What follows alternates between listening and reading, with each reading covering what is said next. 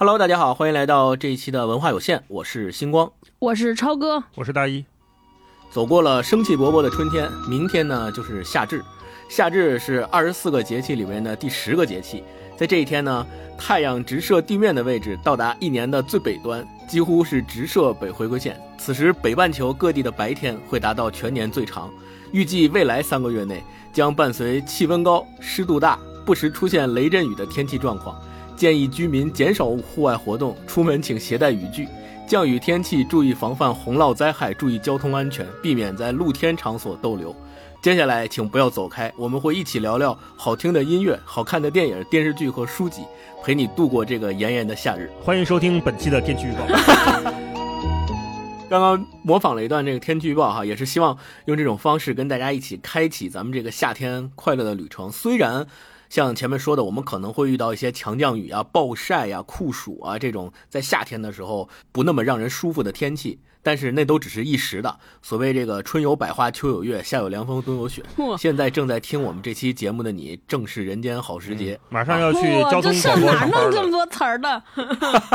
这一套一套的啊，都哪儿听的？这都。那我们就正式进入今天这个夏日特辑的节目。跟之前我们季节特辑节目不太一样的是，我们在今天这期夏日特辑里面特别设置了前面多了一个环节，就是我们来谈一谈关于旅行，或者说关于远方，关于目的地。这样的一个环节，主要也是因为可能大家从这个春天开始就已经开始陆陆续续的准备个出行计划，也有人已经出去过几次了。然后在这个夏天，也有很多准备去进行这个长途旅行的呃朋友。那我们三个人也是先跟大家聊一聊我们心目当中的远方，或者说我们在之前去过的地方里面有没有特别好的。让超哥先来吧。嗯，对我这个体验特别简单。我其实今年没咋出门，我最远就前段时间去了趟贵州。我对一个地方的评判标准。第一是带鱼吃的行不行，就这个这地方吃的我喜不喜欢，就贵州吃的我实在太喜欢了。就第一，它的所有的美味都是碳水，这类型的美食都是在他们那个美食榜的前端，就有各种粉儿啊，各种面呐，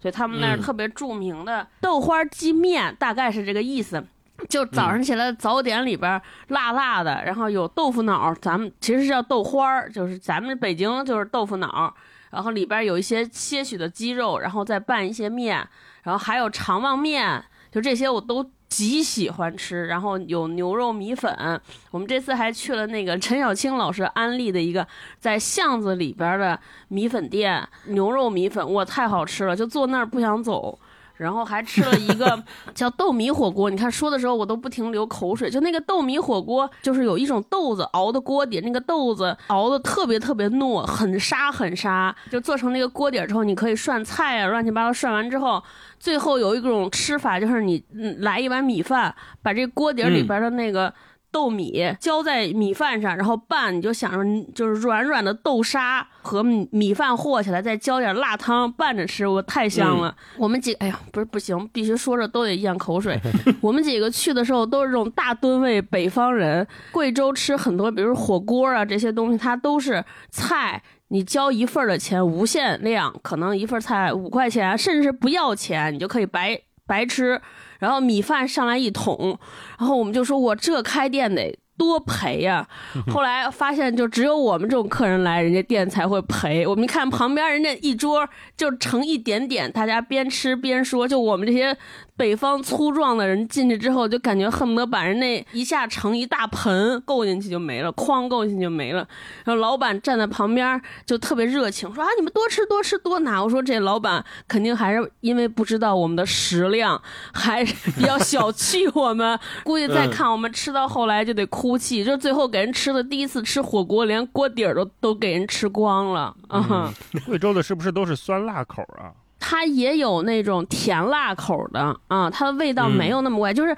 这个地方的，就是美食特别多样，就你无论爱吃什么都能在这儿找到。就我们吃那个牛肉米粉，它就是清汤炖牛肉，那个牛肉质感非常好，然后也非常香。就没有没有任何辣，你要是爱吃辣椒加才可以啊。这是贵州的吃，然后贵州的玩是属于，就它应该每个景点和每个景点离得比较分散，而且黔东南、黔西南、黔东北，就每个地方的景致的特点都不一样，所以就是你如果自驾的话，可能每一次都只能去一个极准。如果是而你去自驾，但是你放假休息的时间不会那么长的话，你可能每一次只能去一个小点儿。所以这个地方我觉得特别值得多去，就是你每次先去一个地方扎着。我们这次去的是黔西南嘛，你先去那儿待那么几天，住在那儿，看看这些油菜花田，看看山，看看水，就特别好。我那天才知道，贵州是咱们中国叫桥梁博物馆，因为他们那个地方地势比较险峻，所以建了好多立交桥啊，应该都是载入史册的，有各种各样的让天堑变通途的这种桥，横亘在中间，然后你走在桥上不。觉得什么？走过了之后一看，哇！就你就想象到底人是怎么能把这个东西都能架桥连起来，就特别感慨。所以真的特别适合自驾游啊。你是自驾去的是吧？坐飞机去，然后租了一个车自驾，就租了一辆车自驾。反正就是有那种感觉，就是你平平无奇开上一座桥，然后说：“哎呀，这挺好看，拍个照。”然后就有人告诉你这个桥是什么什么特别有多厉害的那种地方。世界第几大桥？还挺喜，是是是，我还挺喜欢的。据说贵州特别适合七八月份去，因为大家都很热的地方，它很爽嘛，就它很凉爽。不是当时央视那个宣传片嘛，爽爽的贵阳真的是 非常爽。哦，对，值得一提的是，我特别喜欢贵贵阳的贵州的人，就这些人，你就觉得特别热情，人特别好。这次去之前，我们还做好多攻略嘛，什么去哪儿吃，去哪儿吃。后来我会发现根本不需要攻略，因为你去了之后，就坐那儿跟小店里边的店主攀的攀谈。然后店主就告诉你啊，你们是外地来啊，你你想吃哪方面，再给你介绍一家。然后那一家真的是每一个地方都是消费并没有很贵。吃的也很好，然后整个就是有有一种好像你是外地来的，然后这些每一个贵州人都很想好好照顾你啊，包括出租车司机什么的，就没有我们之前旅行那种担忧，说我去了一个陌生的地方，我万一不知道被人宰了怎么办，被人 坑了怎么办？我觉得去去这次去了贵州之后，就觉得哇，就特别好，你就感觉每个人都脾气很好，生活节奏没那么快，加这个温柔，就这两方面捏合的很好，哎，我就特别喜欢这儿的人，嗯。确实，最近这两年，贵州是大家特别喜欢去的目的地。是是是，对我跟霹雳带着他爸妈去过一次贵州，当时住民宿。可是我们去的时候，呃，没赶上太好的天气，就一直在下雨。我们当时去了一个小村子里面，就是一个古村，赶上了他们在摆流水席。流水席，我不记得我在没在节目里讲过，基本上是全村的人都会动员出来，在一条小道上面做饭，就产生了一个特别人工的。工业流水线的感觉，上一个几个人三四个人可能正在摘菜，然后摘完菜了就给下一个人，下下一个三四个人，下一个三四个人可能在那儿拌，拌完了之后就给到下下下下桌就去炒去了。第三个人啊，几个环节负责一个菜，几个环节负责一个菜，在屋子里面那个堂屋里面可能还就是会有大桌子摆很多桌，他们也。不在乎你到底是不是这个村的，或者你是游客还是怎么样，就会招呼你说：“哎，过来一块吃啊，或者什么样的。”你看那个菜呢，也没有说特别精致或者怎么样，就是都是家常菜，但是会被就我们这种在北京、上海这种原子化惯了的人，你就会被那种人与人真诚的连接 所。打动，就大家在齐心协力的做一件非常具体的事情，所有人都很开心，然后小朋友就跑来跑去啊，这儿玩一下，那儿玩一下，可能这个给你个面，你捏一捏吧，那个给你个什么肉，你去玩去吧。嗯，会这样。就大老师不是说人和人的连接？我这次去贵州也是，就是因为我们去的都是街边小店。这是我第一次吃饭的时候，就是街边小店的老板。你比如说你在这儿吃火锅，然后啪方发现还有旁边那些卖什么糯米饭啊，卖这那的，就都是那种小零食。你就说咱们这种外地的，就说哎呀，还想吃一个这个，能不能有点不好意思说能不能去别家买完放在这儿？然后这老板说你想吃哪个，我去给你买。然后他还给你介绍每家谁家的，就他家的这个很好吃，那。那个家的那个很好吃，那个家，然后去买的时候说还可以先欠着钱，说你在这吃完去那儿结账就可以。对，站在那儿每个人之间攀谈，我就觉得哇，这才是生活呀，完全没有那种竞争对手的感觉。嗯，超哥推荐了贵州，呃，大老师，大老师来说说。我是五月份去了阿那亚的海浪电影周，像霹雳说的，就是一代人有一代人的北戴河。是的，我们俩聊几个话题特别好玩，我就说咱们比如说第一次去阿那亚，这种新鲜感或者这种被它的设施或者是什么东西洗刷观念的那个过程的快感和期待高，还是咱们父母辈儿、爸妈那一辈儿，比如像王想似的被派去光荣去北戴河疗养休假。的那个荣誉感高，谁的快感更高一些？哎，我俩讨论这个。哦就想说，那如果论体验的话，肯定是现在我们的这个条件会更好嘛。你住酒店啦，或者你上下楼就能吃到好吃的东西，吃到好吃的面包、现烤的蛋挞、新鲜的咖啡，对吧？这个体验肯定是更好的。对但是，如果是真诚对比我们那个两代人多巴胺分泌的指数，或者是那个脑回路的兴奋度的话，可能差不多。就想我们嗯爸妈当年，他们可能是第一次拿到了单位的荣誉，二十多岁、三十多岁，可能跟咱们岁数差不多，拿到单位的荣誉，说奖励你去北戴河，那不叫休假，不叫放假，那叫疗养，对吧？什么人可以疗养？干部可以疗养，这个优秀的积极分子可以疗养。他们当时去北戴河的时候，是带着自己的那一套价值观和荣誉去的，是吧？那是好学生的 感觉，被表扬了。然后呢，我们现在去可能是你作为一个消费者，你作为一个体验者到那儿去看不一样，所以每代人有每代的北戴河，尤其是嗯对我们现在住在北京的人来说，你边上有一片海是多么的令人神往。我在阿那亚看的那个海滩，看着远处的时候，尤其是到晚上，你可以看到零零星星的闪光点，就是海上的渔船嘛。你看到渔船的时候，嗯，我就有很强的感觉，我就特想出海，我就特想跟着那群啊打鱼的渔民们一起上船，跟着他们。我也不知道我会不会吐，我也没去过哈，但是我很享受，很期待那种在船上飘着的感觉，渴望那个自由的、空旷的、不拥挤的环境。然后在这个电影节。就说实话，是我第一次人生三十多岁第一次参加所谓的电影节。以前我老觉得 嗯什么什么节，我以前老觉得得什么什么周、什么什么节都是特别资深的乐迷，比如说什么什么音乐节，得喜欢这个乐队，你去到现场跟大家一起嗨啊，一起蹦啊，嗯是不是都得这样？你得体力好，有一些艰艰能熬夜苦生活的这个心理准备，对吧？听说那块儿住的也不行，或者怎么样，像星光说的能熬夜，然后你得吃的你也就将就将就，上厕所可能没那么方便，嗯甚至可能深山野岭的还得下下大雨什么的。但是你在阿那亚，就是所有的设施都非常完备嘛，你不可能遭遇这种。嗯啊另外电影这个东西，电影节对我来说也是一个特别新鲜的东西。我以前老想象的什么金棕榈、什么戛纳、什么威尼斯影展，什么 都巨高端，什么甚至咱们国内很多啊，平遥电影节或者呃 First 影展这种东西，我都觉得跟我没关系。就是我又不是电影圈的嗯什么制片，也不是导演，也不是拍电影送审的，对吧？我我之前看那种电影节，会有一种小圈子特别封闭、特别高级、特别专业的感觉，嗯跟我这普通观众没有任何关系。然后这一次去到之后，我发现其实电影这个东西本身就应该跟更多人产生更多的连接，让更多人在场才对。嗯，就他们这个电影周，除了这个正常的有一些论坛讨论以外，这个论坛的内容都很很好，反正就很多也是我们公司的老师会过去，呃，就不说了。更多的是他们阿那亚做了好几个场地放映电影。有在剧场，就是电影院放映，这他们本身就有。然后也有很多就是露天的地方，他们那个酒神剧场也改造成了一个电影院。你看酒神剧场，如果去过的朋友都知道，它就是类似于一个呃古希腊、古罗马的那种圆形的半圆形的剧场嘛。那个东西，为什么嗯就多说一句？为什么以前那种斗兽场或者那种古希腊的剧场设计成半圆形？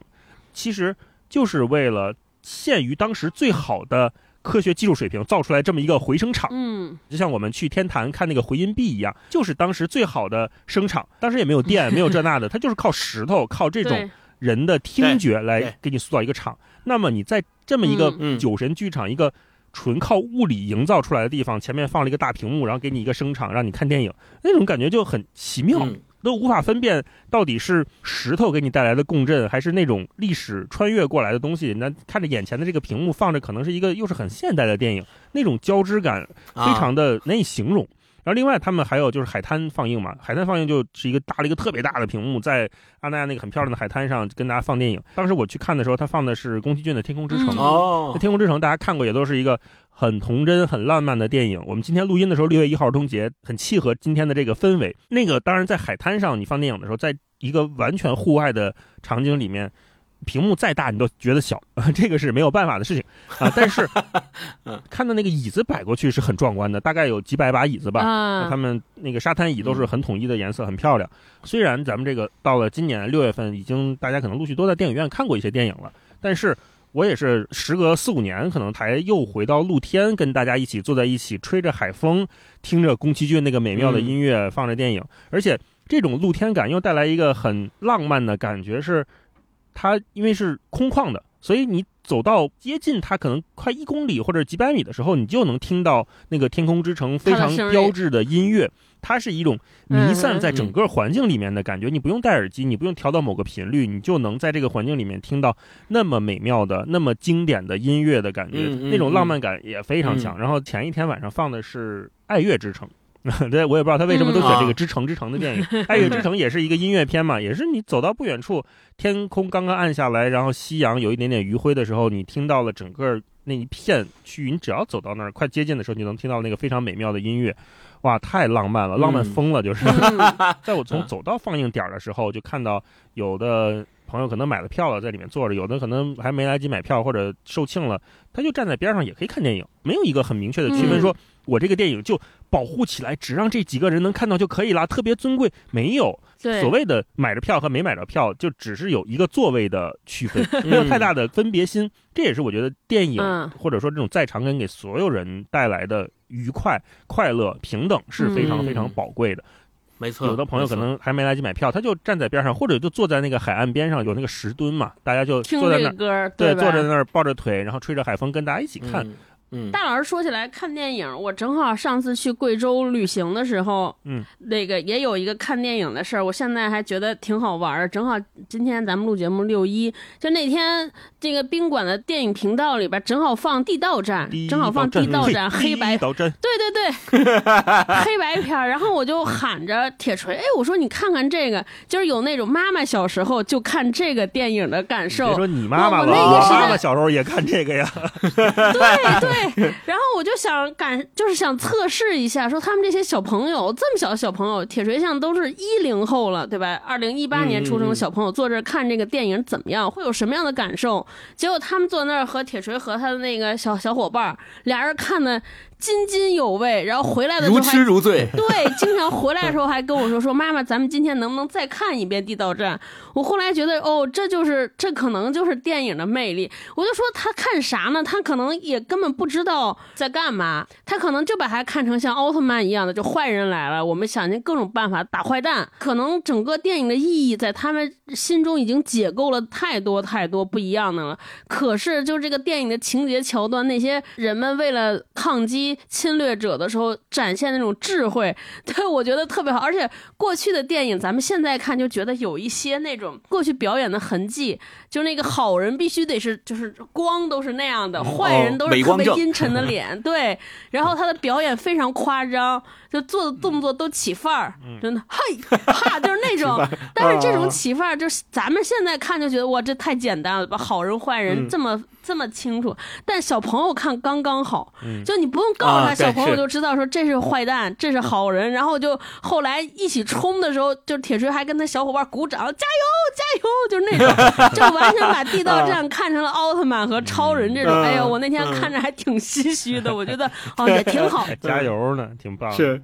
其实大老师前面也说到了，就是我们作为一个电影，还是作为任何文艺作品来说，就应该把它敞开了给大家看，而不是变成一个小圈子的封闭的东西，或者说用一些判断标准来判断说，哎，这个好像不适合什么什么人看，所以我们要把它关起来，我们暂时不让他看，或者暂时不让某些人看。这种东西其实对本身的电影艺术来说都是一种损害，更不要说对观众的损害了。我觉得这个是一个特别好的例证。本来拍这个片子就是要让更多的人看到的嘛。那具体每一个人看到这个片子，他是怎么理解、怎么解构的？每一个人肯定都有每一个人的想法跟意义。那我们更重要的就是让他们看到这个，我觉得是更加底层、更加重要的价值。看到另外一种可能性嘛，更多的可能性，因为每个人会有每个人的理解。还是那个电影中，我刚才说。爱乐之城在放的时候没有买到票，所以我们也是在边上围观的那个群众。然后我们在待着的时候，就一边吹着海风，一边就看到两个工作人员。对，因为他们已经检票什么工作都完事儿了，就是正常开始放映，没什么太多的工作要做。有两个志愿者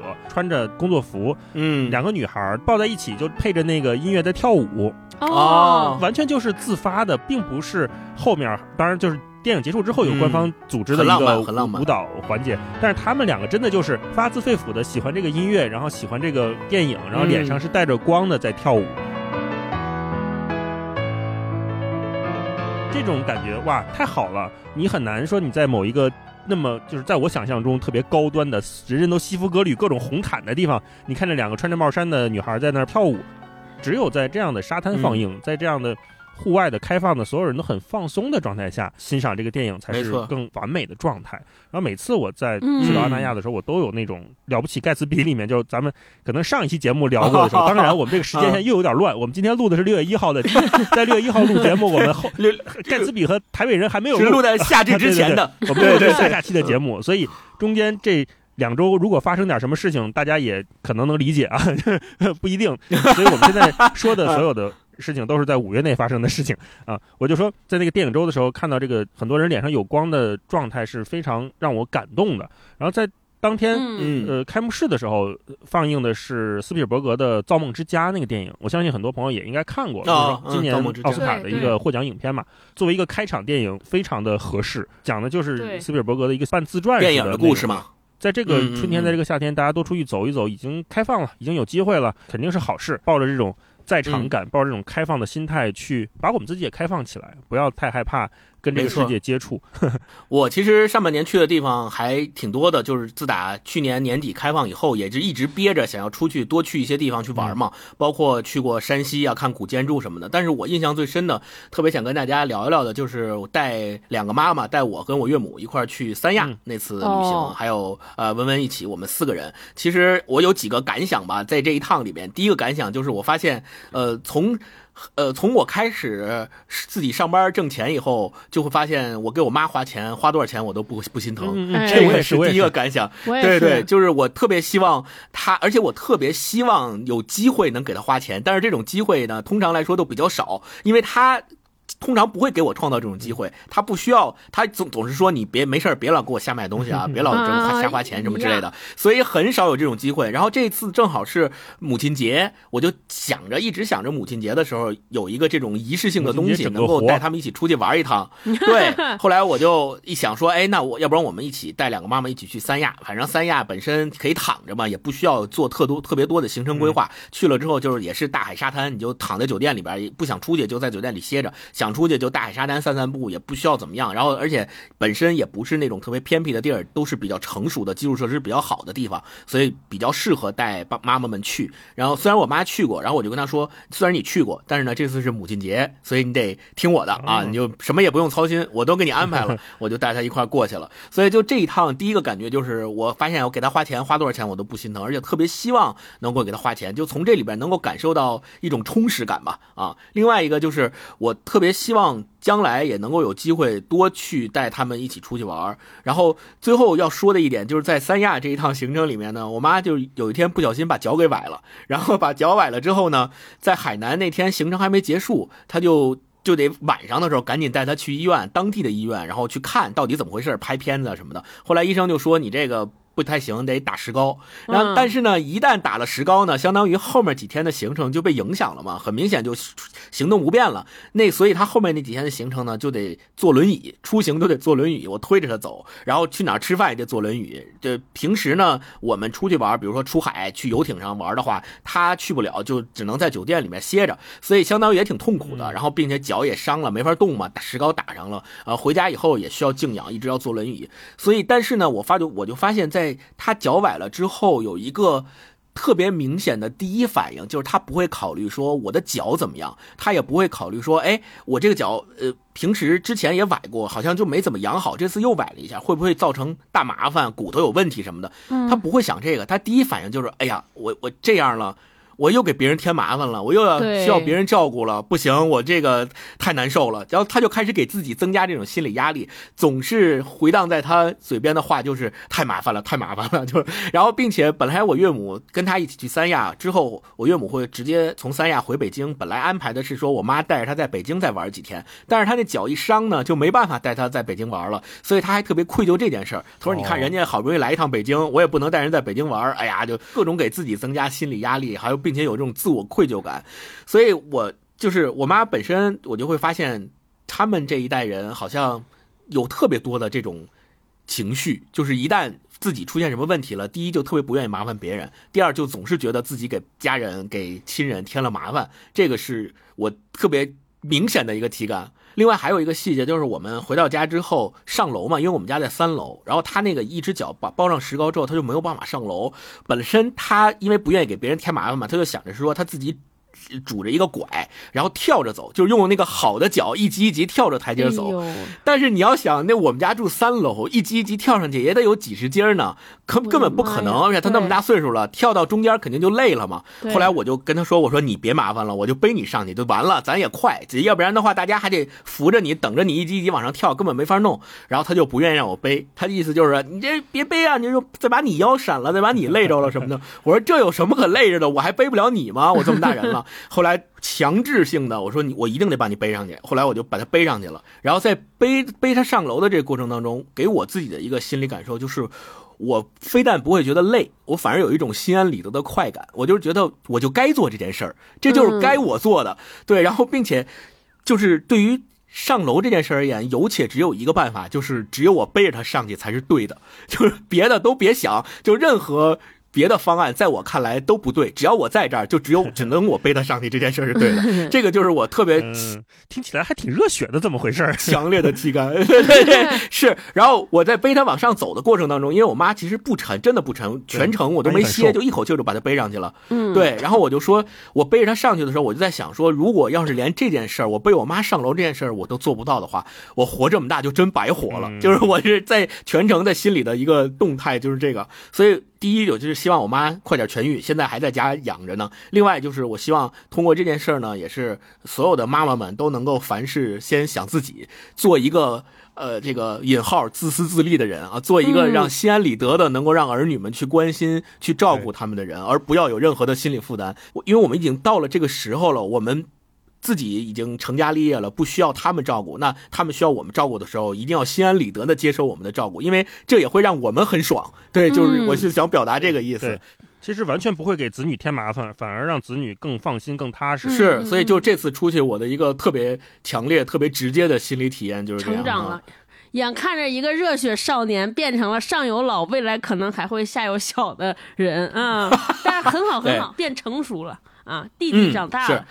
是弟弟长大。好，那那个分享完了我们三个人那个远方啊，然后第二趴我们来分享这个音乐。嗯啊，音乐呢，其实我呃我先来吧好。那嗯音乐我分享的这个音乐其实还是沿袭了我们一贯的这个习惯，就是。跟夏天其实没太大关系，哈哇，那是沿袭了你的 习惯，对沿袭了我的习惯可精精心挑选了一个跟夏天有关的，我今天推荐这首歌，跟我之前去的一个地方也也有关联，就是我去郑州有一个地方叫只有河南戏剧幻城，哦我去那个地方玩的时候，这首歌是只有河南的主题歌，呃，就叫只有河南。我在那两天在戏剧幻城逛的时候，全程他那个大喇叭里放的都是这首歌，就是。重复播放单曲循环，导致我逛了一天之后出来，不由自主的嘴里会哼这首歌，就等于被洗脑了，成功的被洗脑了。然后它本身是最近这两天录节目的时候，最近这两天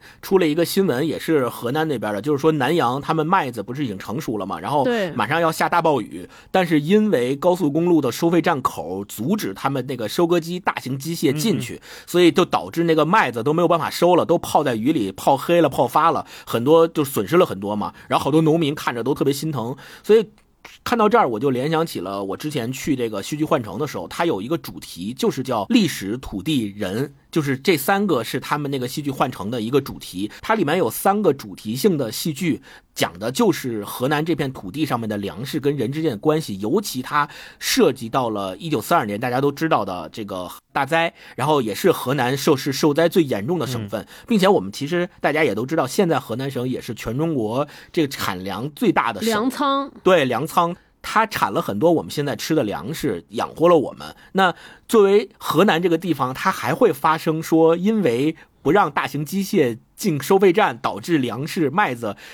会损失在地里面就那样躺着，然后没有办法收的情况，我就很诧异，然后就联想到了我之前去这个戏剧幻城的时候，我们就想想，虽然现在我们已经不怕吃不上饭，或者说不怕吃不饱饭了。但我们再回想一下一九四二年，或者回想一九五九年到六一年，然后我们再想想，对吧？过去的三年发生的种种事情，我们有什么理由去忘记这些东西呢？那么多粮食就在地里被白白的糟蹋了。就这个新闻联想起了，看的我是又心酸又着急。然后，并且联想起我之前去这个戏剧幻城的时候，我会发现它本身打造的那个。整个打造的它是一个相当于文化旅游的景点吧。但是我去了之后，其实是超出了我去之前的预期的。我本身是觉得它就是一个演戏的地方，但是发现它除了演戏之外，它那二十一个剧场的布置和整体里面剧场里面的那些它的主题打造相关的景点的设置，都是特别特别有意思的，而且整体上给你。整个在里面逛一圈、逛一天、逛两天的感觉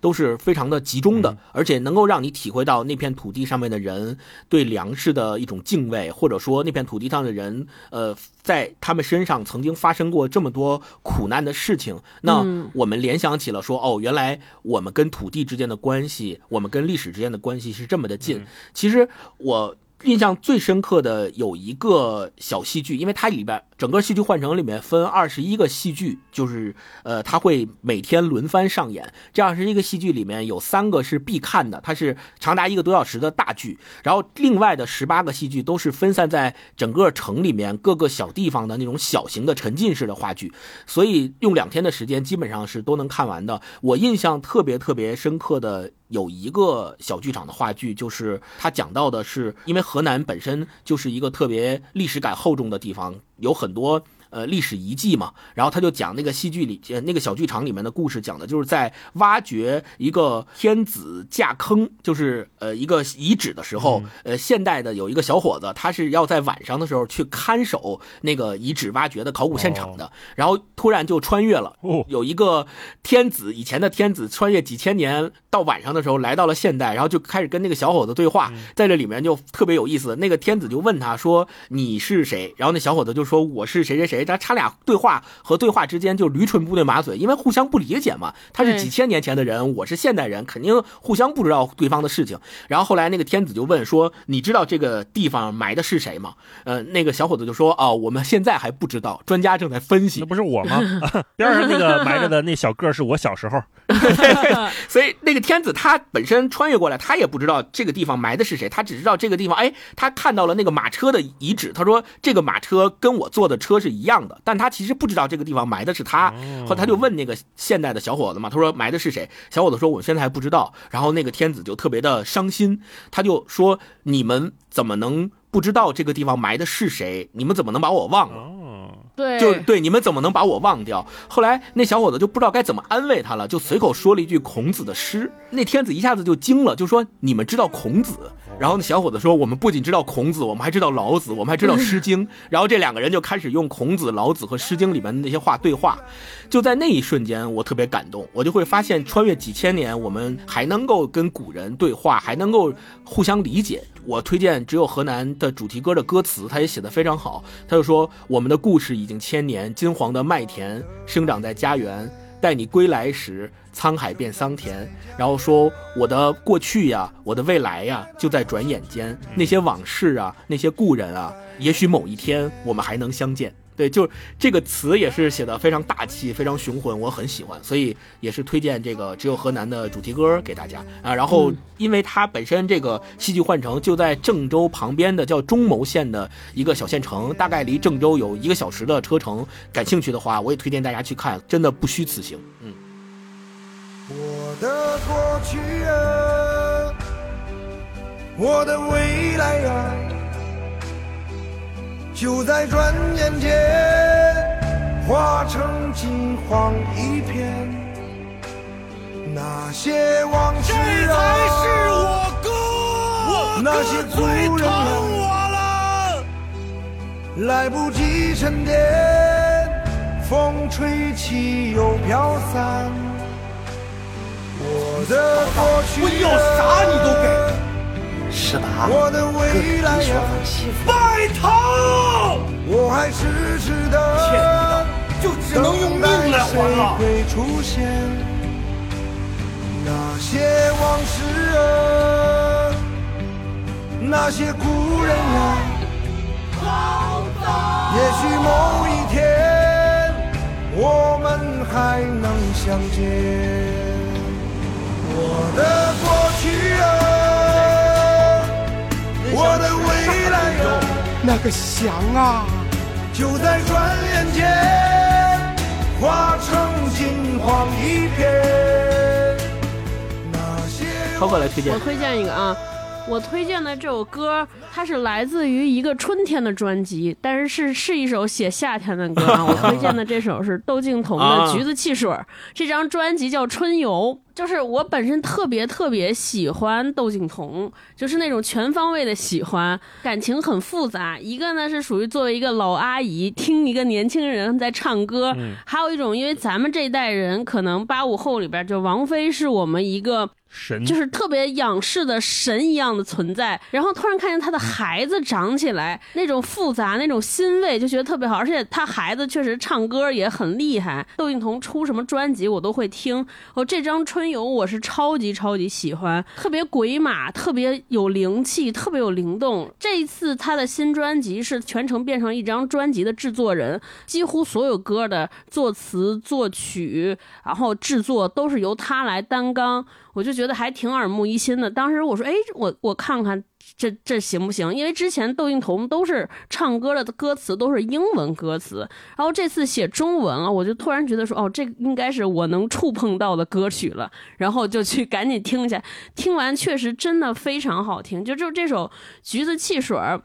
就有几句词儿一听就是夏天。就虽然他的歌里边词不是最重要的，我觉得窦靖童的音乐就那个辨识度特别高，就一听他声不出来，你就知道哦，是他这一代人以及是窦靖童。本身特别习惯的，就他的那个歌，因为我不是专业学音乐的，所以不太懂。我只能说我本能的感受，我觉得他那个歌就没有我们以前听歌时候说哦，这个是 A 段，这是 B 段，就没有那么工整。反正你就感觉音乐在肆意流淌，就不知道去哪儿，感觉一会儿天，一会儿地，一会儿又去外太空，反正一直在流动。这个流动，可是你就觉得非常合理，就是特别有画面感。哎呀，然后我就觉得这个天赋。然后我那天看一访谈，给我气坏了。就窦靖童他是制作人，窦靖童说，哎，他就说他的音乐的特点。窦靖童说，哦，因为我自己不懂乐理，我也不知道是什么调，我这些音乐都是自己流淌出来。我当时听完我就啊。就就疯了，你知道吗？这就是这就是天才，对，是是是，就是那种实验性。我觉得就是从窦靖童的专辑里边也能感受到这种影子。窦靖童说他在这张专辑里边就一直在克服最大一个难题，就是写中文词儿。他觉得写中文词儿太难了。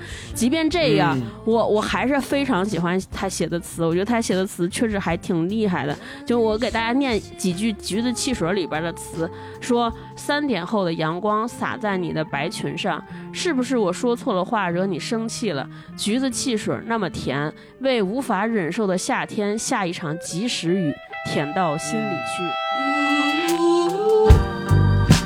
橘子汽水。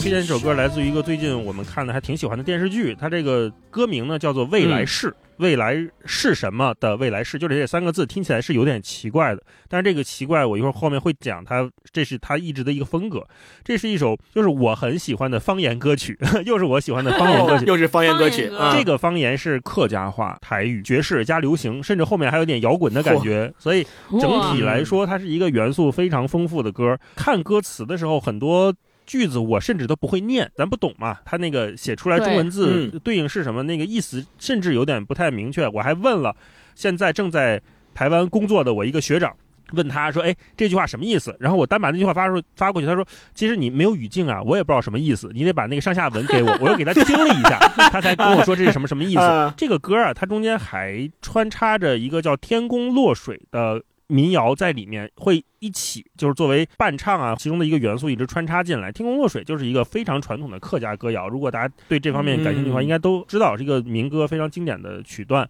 这首歌的主唱是两个人，是赖雨桥和杨子普。赖雨桥他是二本猫乐队的主唱，然后现在二本猫已经解散了，现在是春面乐队的主唱。这个二本猫其实挺厉害的，他是在呃二十八届拿了台湾金曲奖的最佳客语专辑。哦金曲奖我们之前一直关注什么最佳男歌手、最佳女歌手，其实它一直是有这种方言的板块的。嗯最佳客语专辑也是他们一个非常重要的评判的内容。然后后来他们当然也做过一系列调整，比如说是方言还是只凭客家话，它是不同的。他们拿过当年的最佳客语专辑，然后那时候他们那个专辑的名称叫做《光亮彷徨的闪耀年代》，嗯听起来是一个就是充满理想主义的一首歌。然后就说到这个赖雨桥，他的歌名，他的歌名就都很有趣。我介绍这首歌叫做《未来式》，二本猫时期的歌叫《晚安了，晚安了》，有这样的歌。然后有《长假漫漫长长藏起来》，哦有这样的歌，都听着非常可爱。还有叫《我在嗯桥西温泉小公园守护你》，还有几首歌叫做 《真正的自由式》，还有叫《期待之歌》，嗯都是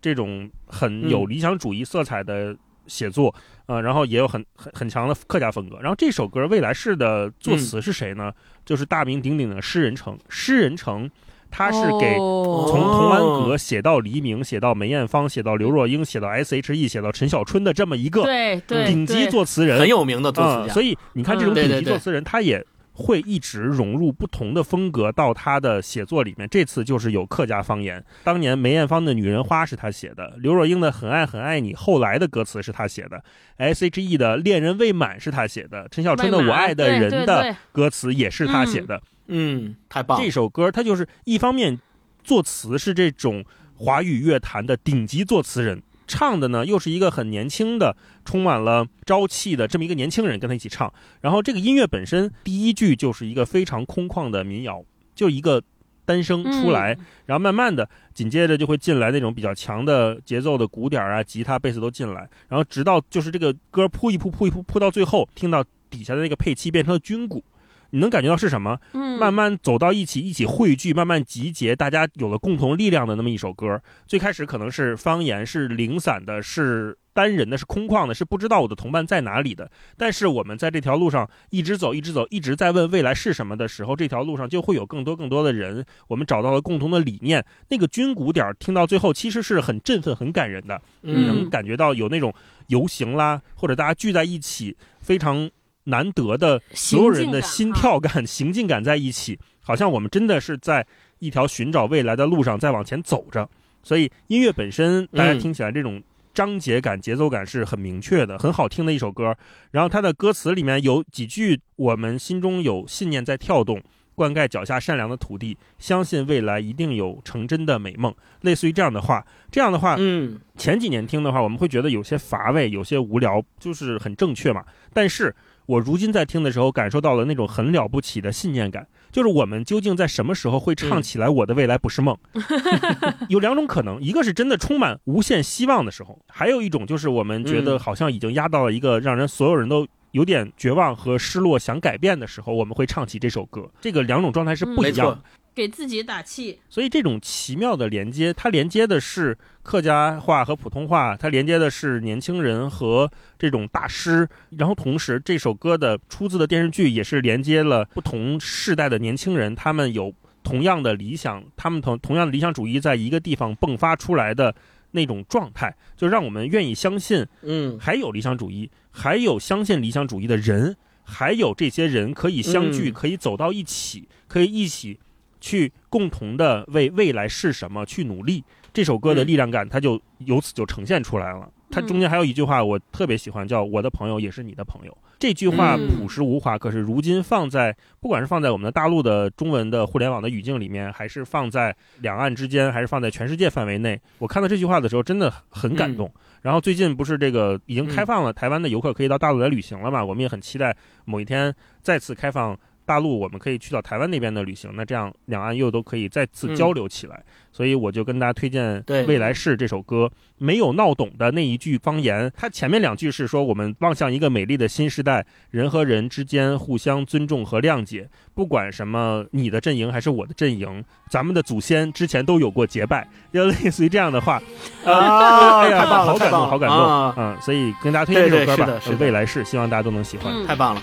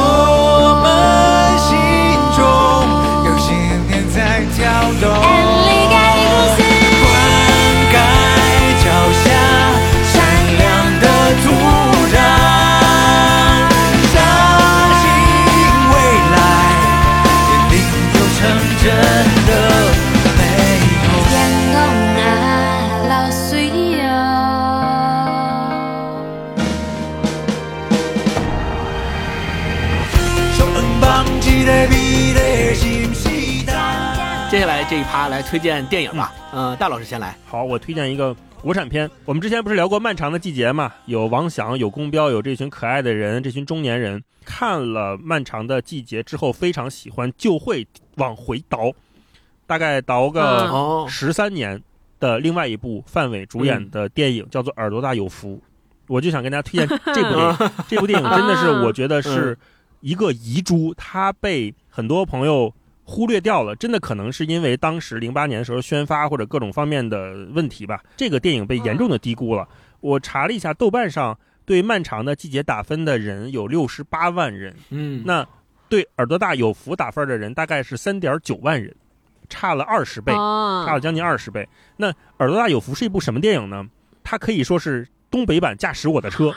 我就觉得是这么一个。哦虽然二零二对一年那个冰口龙介的《二驾驶我的车》是一个带有日本色彩的、带有那种文艺小清新的西岛秀俊嗯开着一个萨博的小轿车穿梭在海岸线。拿了很多奖，但是嗯耳朵大有福这个电影，它讲的就是范伟蹬着一个老掉链子的破自行车，这个破自行车一直没有修好，一直骑不顺，他的一天。基本上是他的一天的生活。嗯那这个电影是张猛导演零八年的作品，当然张猛后来更大的成就可能被人知道是《钢的琴》，呃，还有他那个离幸福就差半步，就是《钢的琴》的电视剧版。嗯，范伟演的这个角色呢，也姓王，叫做王抗美。呃，听抗美就知道，嗯人家 上岁数人就知道，哎，嗯五一还是五二的呀，对对吧？对有充分的时时代代印记。同时，王抗美嗯也是铁路机务段的，修火车的。哦，啊，大家就知道为什么我们看《漫长的季节》，看到王响是一个开火车的这个老师傅的时候，就会很多人提到范伟之前饰演的王抗美这么一个角色，他就是一脉相承的一个非常重要的意象符号。他在机务段，在这个电影里面，他就不是开火车了，他就是修火车。修修火车段修火车对对对也是一个很骄傲的职业呀。你一般人能修得了火车吗？你火车什么零件那么大的东西？但是讽刺的是什么？你一个嗯修火车的人，你这破自行车你就一直鼓捣不明白，嗯，你就一直修不好，一直骑着一个叮叮当当的车。今天骑着这咵掉链子了，明儿这个什么破板子又打轮子了，我还得花一块钱去那儿嗯让地摊儿人给我调一下，人家啪一弄好了，说我完全不会，哎，怎么弄就好了？嗯，说起这个来，我就想起来一个一个梗，嗯就是我不是上大学的时候是学电学电专业的嘛，我们有一次宿舍里边那插线板坏了，然后我们宿舍里边有四个学电专业的人，愣是没有修好那个插线板 然后这个传出去之后，大家都来笑话我们说你们四个学电的，一个插线板都搞不定吗？哎没错，特别逗就是王啊！抗美嘛。他讲的这个大概故事是什么呢？就是王抗美退休后的一天生活，就是不断被打趴下，不断找辙的一天。但这几个重点事情也都非常好玩儿，就是他有很强的时代印记在里面。首先出门就去电子算命去了，电子算命还问那个姑娘说：“你这算准不？”说电脑算命那可准了，电脑不蒙人，就是一个赛博迷信。嗯电子算命，嗯然后完事儿就是去做传销被抓了。传销呢也是别人介绍他去的，警察抓他的时候说你这干了多长时间了？其实他刚到，还跟人正那儿跳舞团建呢，就被逮走了。他说，呃警察问你这儿干了多长时间了？说四十年。说问你干传销干多少年了？他以为问他退休呢。说 传销，说哎呀，这不刚来吗？呃，网络商务，我寻思这个网络也不违法，商务也不违法，咋放一起网络商务就违法了呢就搞不懂这个世界了，已经 完全嗯不知道。然后警察就跟他支招说嗯：“哎呀，你看你这身子骨也挺硬朗的，你擦皮鞋、蹬三轮干啥不行呢？”警察的一句话，就真的让王抗美去街头去找这个擦皮鞋的大姐去调研去了。然后真的就去蹬三轮，哦想去尝试去了，真的去蹬去了，在街边走路走着走着，看这个有这个秋衣秋裤抽奖环节，就上去跟人互动做游戏，还得了一套 秋衣秋裤 啊、北极绒得了奖之后，又去俱乐部面试，中间又遇到了他第二代孩子的婚姻的危机，他还有上一代养老的问题，就是他爸爸身体也不好。范伟演这个人演的有多么的印象深刻，我看的时候，我觉得这真的是一部文学片，可以从中找到好多线索。王抗美身上有一堆挂件儿，不知道大家有没有印象？就是嗯，他首先戴一个红色的帽子，跟那超级玛丽似的，对，嗯红帽子上面印着一美元大钞，脖子上挂一个口罩，那种棉布口罩，还不是我们现在这种很轻便的口罩。就在东北，因为那个烟雾大嘛，所有人都会戴一个口罩，一个棉布口罩，蓝底白盖的保温桶，因为他要每天要去给他爱人去送饭，他爱人住院了，长期卧床。啊，送饭，他还拎着一套这刚中奖的红色的秋衣秋裤，后背还背一双肩包，同时还推一个破自行车，明显的就是那种中年人现状，就滴了当啷的，什么你都 马不平。但是这些东西又都很重要，对他来说很重要，但是对外人来说又都是一些乱七八糟的东西。保温桶里面装的就是吃剩的鱼骨头，嗯啊，秋衣秋裤就是路边其实就是人送的，也没有太值钱，纤维的表现出了那种中年人的不得志也好，不知道该怎么继续跟这个世界相处。范伟的表演真的就是影帝级别，大家看的时候能看见他有很多小动作，中间有很多词儿也是那种特别好玩的社会科，就是他跟他爱人嗯在。医院里面见面，他去看他爱人，他就劝他爱人说：“你目前的任务就是放松心态，养好病。我呢是调整心态，别得病，确保咱家一家一个病人的基本配置。这一套科儿，我相信啊，不是他现想的，就是一家一个病人的基本配置，其实就是拿这些宏大的词儿来打岔嘛。可能这一家一个病人的基本配置，就是在当地现状，或者是那个时代很多人下岗了之后不知道该干什么的状态。嗯嗯，这一套社会科就流传在所有人的日常的言语当中。单位干部呃退休的时候问他说：“哎你这个家里边姑爷能不能帮衬一把呀？”然后他老婆也说，就他姑爷还是一个可能是挣了挺多钱、脑子比较活泛的人。他老婆也说，那姑爷少喝一顿酒就够我补贴半拉月的，就一直都让他去找嗯他姑爷去要钱。但是他知道他嗯姑爷跟他闺女的关系有问题，就他也张不开这个嘴，他那种面子好面子的感觉特别强。然后小卖部老板也跟他提说：“哎，过来买啤酒，是不是姑爷要来呀？”他就往回怼一句说：“那嗯他不来，我还不喝酒了呀。”这个姑爷对于整部电影来说也是一个很重要的引线啊。中间有一句话特别有意思，他就要说：“理儿是这么个理儿，但是账不能这么算。嗯嗯，这句话看起来是一个怎么说都合理的这么一句话，但是我那天又仔细想了一下，理儿到底是什么理儿？理儿其实是社会规则，账不能这么算，是因为账是人情账。对，他在那么一个严丝合缝的大系统里面突然被抛出去之后，他确实要遵循这套社会规则，就是单位说你这气管炎呐不算工伤，不能给你报销，这是社会规则。但是账是人情 账就是我在这儿奉献了这么多年，你能不能帮衬我一把？所以他后来拎着一堆东西，就又去他那个干部家说，哎，能不能给我再申请申请，再通融通融啊什么的，这样。嗯，整个电影里面的各种元素，呃，穿插可看的非常多。我看了两遍，都觉得意犹未尽。这个电嗯影当时应该是在吉林的吉安市拍的，环境也是破破烂烂，就你甚至分不清楚它到底是在拆除还是在建设。这范围走过的街景都是那种残垣断壁啊，都是那种一层的小破房，住的还是筒子楼。筒子楼就是我们前几期嗯聊马华的时候聊的祖屋，其实就是东北祖屋，在这块儿又相通了。嗯你能看到这个祖屋里面，就大家是有一个共用的阳台，然后所有人都在这个小房子里面过过生活。时代的背景音也特别强，整个电影里面有的时候嗯。你如果不习惯，会觉得有点吵，是你会想是是不是收音没有收好，因为它时不时的在穿插各种的流行音乐，嗯，张韶涵《隐形的翅膀》，周杰伦的那个《千里之外》哦还有三年二班的那个嗯纸币，也是一个非常重要的意象。然后什么凤凰传奇的《月亮之上》，范伟在跟人蹬三轮的时候放的那个还是 DJ 版的郑秀文的《眉飞色舞》，哦这个片儿要现在拍啊，就老贵了，就这些音乐你都用不起。但是在零八年的时候，我不知道这个是 真的就是跟人版权谈好了，还是用就用了。所以嗯呃嗯你就能发现，哎哦，这个歌原来是零七年、零八年的那时候的流行歌曲，我们现在回忆起来还是很亲切的。嗯除了这些音乐以外，在这里面穿插的还有很多有意思的东西，比如说长征这个东西，对范伟来说就是一个精神存在。他在电影里面不停的提到长征组歌，长征胜利七十周年，我是当年的主唱，抱着那么一个特别骄傲的信仰，就像我们看。漫长的季节说，哎，我这是劳模，漫长季节逢人便说、嗯我是哪哪哪的劳模对，。这个工厂的第一锹土，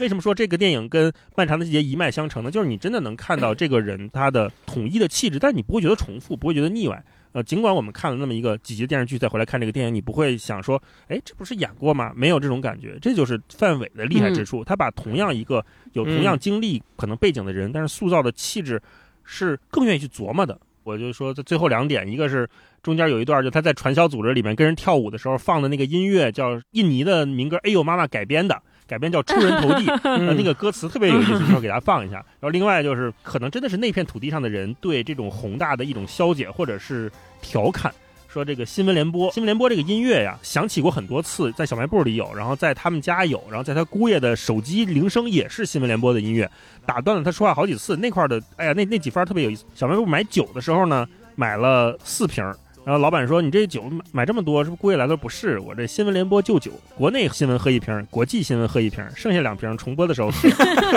然后老板就说：“你这酒喝的太有意义了。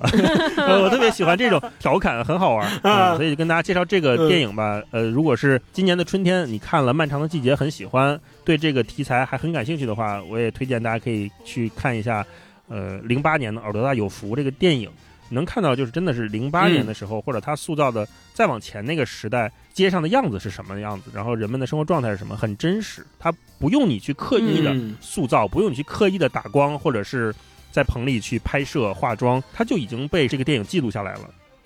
不要空想出人头地，那万丈高楼有平地早起。不要空想登峰造极，到海洋源流于小水滴。哎呀，朋友，你必须要先人后己。哎呀，朋友，你必须要自食其力。哎呀，朋友，你必须要自强不息，到头来总会出人头地。大老师说说到这儿，我再稍微垫一句：如果大家特别喜欢范伟老师，想去看看他过去还演了什么，我我也给大家这儿推荐一个电影，就是叫《不成问题的问题》。我不知道大家嗯啊、看过没有？那个好像是拿了大奖，对，那个拿了范伟老师，因为这个电凭借这部电影拿了台湾金马奖的最佳男主角。嗯，老舍的本子，对，那个电影是个黑白片儿。我对那部电影记忆犹新的是啥？就是那个里边儿。范伟老师通过自己的表演颠覆了我对他的刻板认知，因为每次范伟老师他的出场就是演东北人起家的，嗯有各式各样东北人落魄的，对吧？然后像马大帅里边那种一夜暴富的那种空心儿的东北人，反正各种各样东北人，一个北方人，我都觉得哎呀，好像。就是在这个里边已经穷尽我的想象了。然后这次范阳老师在《不成问题的问题》里边演了一个南方人，一个上海的给人看园子的一个这个工厂啊，就非常斯文，说话像上海人一样，就那种非常有分寸，然后要参与这些富太太们之间的这种勾心斗角，还要和其他人争抢地位，就变成了那样一个人。我我当时就觉得太厉害了，而且是个黑白片儿。星光呢？好，大老师推荐了这个范伟老师的《耳朵大有福》，那我来推荐一个特别适合夏天看的，就是一个纯粹的爽片儿。我们不去探讨它里面到底有多少专业的东西，是不是足够扎实，呃，这些都不重要。我觉得我看的感觉就是它是一个爽片儿，就是《毒舌律师》啊、哦黄子华演的。哦呃，为什么说它是一个爽片儿呢？对，就是因为呃，我看豆瓣上有很多人评论说，其实这个片儿就是一个嘴炮片儿啊、就是 呃，其实它本身里边涉及的那些案件和反映的所谓的香港社会的现状，其实都不是假的啊，都是大家。这个想象的结果，但是我觉得我看了之后的体感就是我觉得爽，它体现了一种朴素的呃人们所追求的、想要追求的那种公平正义。所以，而且我会发现，呃，为什么这个片子它上映了之后就成为了咱们叫百年香港影史首部票房破亿的华语电影？它的这个成绩是实实在在的成绩，它满足了本土观众的审美需要和心理诉求。这种满足其实就是我刚才说的，我看的时候觉得它他爽的那个爽点，就这种爽点，它体现了说，不论你喜不喜欢这个片子，或者你觉得他这个片子从法律专业的角度讲是不是严谨，它是不是一部好电影儿，从电影专业的角度来讲，你拉片看，说它这个中间有哪些哪些不足的地方，有哪些哪些呃缺点，但是对于我们普通观众来说，我看完之后，我内心当中体会出来的就是它满足了我想要满足的心理需求，所以就是它代表了大众的呼声，就是对最朴素的，都是最最朴素的在法庭上面的公平正义的需求。有这么一个律师在法庭上帮助你，最终战胜了大资本，战胜了那些权贵人士。找回了公平正义，这个我觉得是每一个看这个片子的观众到那个最后的那个他总结陈词的那个点，如果你的心里面还依然能有那种悸动的感觉，就证明你对最朴素的那种公平正义也都是有追求的。在这个炎炎的夏日，如果你愿意看一部酣畅淋漓的片子的话，你可以就是选择看《毒舌律师》前半部分我看有时候会觉得它有点像。寄生虫给我的感觉就是那种阴暗的，呃有有钱人家的生活。后半截儿我能感觉到它更像辩护人或者一九八七这种韩国电影给人塑造出来的想象。就所有的这种律政片到最后，当然如果是华语片这种氛围的话，最后肯定要上一个价值，它肯定要在。呃，法庭上慷慨陈词，这个不是华语电影的节奏，而是说整个可能东亚社会，我们面对这种欧美司法体制或者这种体系的时候，我们总会希望借由嗯这种框架去表达一些自己的观点。那最后，像辩护人嗯那个最让人感动的就是所有一个一个律师都站起来嘛，都站起来的那段音乐是极其动人的。我看到那的时候就浑身起鸡皮疙瘩，然后会泪流不止。嗯我看哭了，对，看哭了。毒舌律师里面，最后就是这一群穿着黑西装的，我们打引号的被财团雇佣的律师就统一离场啊，是是类似于这样的嗯表达。在法庭里面，其实我本身期待的是看到更多的运用的，包括像男主角的之前在法庭上刻的那几个字，最后也没有用上。呃我还想他会不会成为嗯某个时刻线索突发时候的某种上价值用的东西吧，但是并没有。嗯其实从剧作上来说，《毒舌律师》这部电影它并没有一个那么那么严丝合缝或者是完整的包装。我在这儿也推荐大家去听空山在梅哲 FM，他有一期讲这个讲的非常好。这个这个也是当时他发现的这个 bug，就说你这个录音录像怎么 录的那么清晰啊？它中间还是有一些 bug 的，包括那些录像偷拍的录像，嗯嗯嗯你一旦放出来之后，你就没什么可辩的了，这事儿就板上钉钉了，陪审团也看到了，你后面所有的努力都是在为上价值做准备，因为这个案子已经不可能有任何悬念了。但是我说，嗯星光说的另外一点很重要，就是为什么《毒舌律师》和去年的《正义回廊》它能成为香港影史上这么受关注的华语电影片，而且都是跟法律题材有关？那其实就是香港人的关注和香港电影人他们对时代的回应是非常及时的。那这个及时，尽管我们看已经错过了几年，但是他还是在努力的通过想用某种手段去回应这个时代，回应这个社会。正义回廊给我们的主观感受可能更强烈，它是一个嗯作者表达很强的片子，有各种光影、各种嗯转场的设计，就像一个舞台，像话剧舞台一样，突然几个人陪审团就坐在那里了。它是一个陪审团视角去看整个案件，然后毒舌律师通过律师一个小律师的视角，靠他的觉醒去推进整个案情。这两个电影在今年或者在这两年受到大家更多的讨论，更多的真的是观众的心态催生的。我们也可以看到，那为什么会有这样的心态？那大家在华语电影中找到了寄托，在香港电影中能实现，那可能以前我们可能通过韩国电影会找到一些抒发的口子，未来我们能不能通过其他的媒介形式，或者是通过港台的，或者说其他地区的，或者什么的关于华人社会的书写，找到另外一种我们表达自我的方式，这个是接下来这一代创作者都需要回答的问题，因为那个问题太聚焦、太明确了，所有人都能看到这个大象在这儿，到底怎么去描述这个大象？开头说的看到另外一种可能性的话，也推荐大家看《风骚律师》，就是《风骚律师》给我另外一种感觉，就尽管我们说。呃，香港的这个法系或者说这个陪审团、陪审员制度都是从欧美法系过来的，但是我们看到《风骚律师》里面，大家对于法律的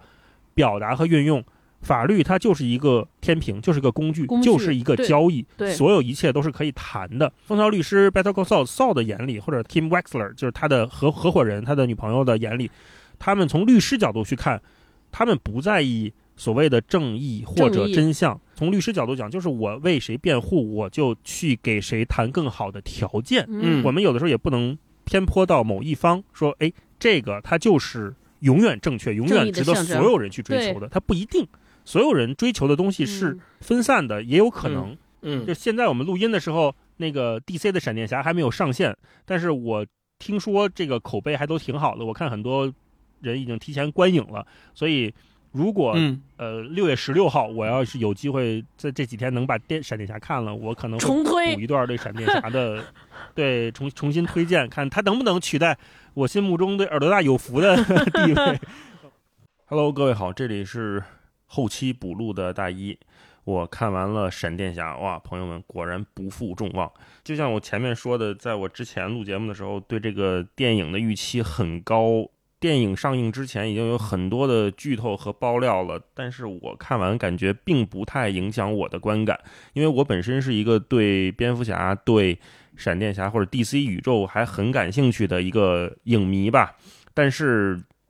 看了那么多被爆料的彩蛋，再看整部电影，还是觉得很流畅、很开心。我看的时候有一个彩蛋是确实惊艳到我，就是在最后，因为最后这个彩蛋就不剧透了哈，不剧透大家放心。嗯，在媒体观影场的时候是没有被放出来的，所以就是在所有的前期预告和前期的这些大 V 观影的过程当中，大家也都没有看到这个结局、这个彩蛋，所以还是值得期待的。就是这个电影的宇宙设定，因为很多朋友看超英电影会有点畏难情绪，对吧？看宇宙设定会觉得，哎呀，怎么又是一个闪电侠？到底是跟谁挨着呀？是跟哪个小丑、跟哪个蝙蝠侠挨着？呃，这个宇宙设定跟大家多说一句，就是延续了扎导，这就是扎克施耐德的这个正义联盟的宇宙设定。呃，我们看到的最主要的蝙蝠侠就是大本。本阿弗莱克演的蝙蝠侠，这几年应该算是银幕上比较成功的一个蝙蝠侠了。啊，延续了这个宇宙，就是有超女，有有神奇女侠，有海王、钢骨啊这些超级英雄的超级宇宙。这个神奇女侠就是盖尔加朵也出现了，虽然是一个延续，但是非常可惜的就是，我们都知道，呃，DC 换总裁了嘛，呃，这个滚导去了 DC，也也许很有可能扎导的这个宇宙。按现在的新闻来看，基本上就在这里终结了。怎么说呢？就磕磕绊绊，因为我们都看 DC 这几年确实在呃宇宙玩宇宙这上面被漫威按着打。漫威自从当然复联四以前吧，复联四以前漫威还是很厉害的，按着打。的 DC 一直没有在自己的这个超英电影上找到很好的属于自己的路，所以也延续着走了几年宇宙的这个风格，但是并没有玩的太好。但是同时，DC 我们也能看到像。小丑像华金演的小丑，确实已经非常的厉害了。他已经成为了一个，甚至有影迷把他跟当年的诺兰版的小丑希斯莱杰的小丑相提并论。所以怎么说呢？就另外一个可能性吧。我觉得 DC 一直做宇宙也不见得是个好事儿，因为宇宙它确实需要一个很长线的铺排，你一个十年的计划。但是这个十年计划同时也要求你的公司足够稳定，的管理层的想法是一致的，对吧？你不能今天一个。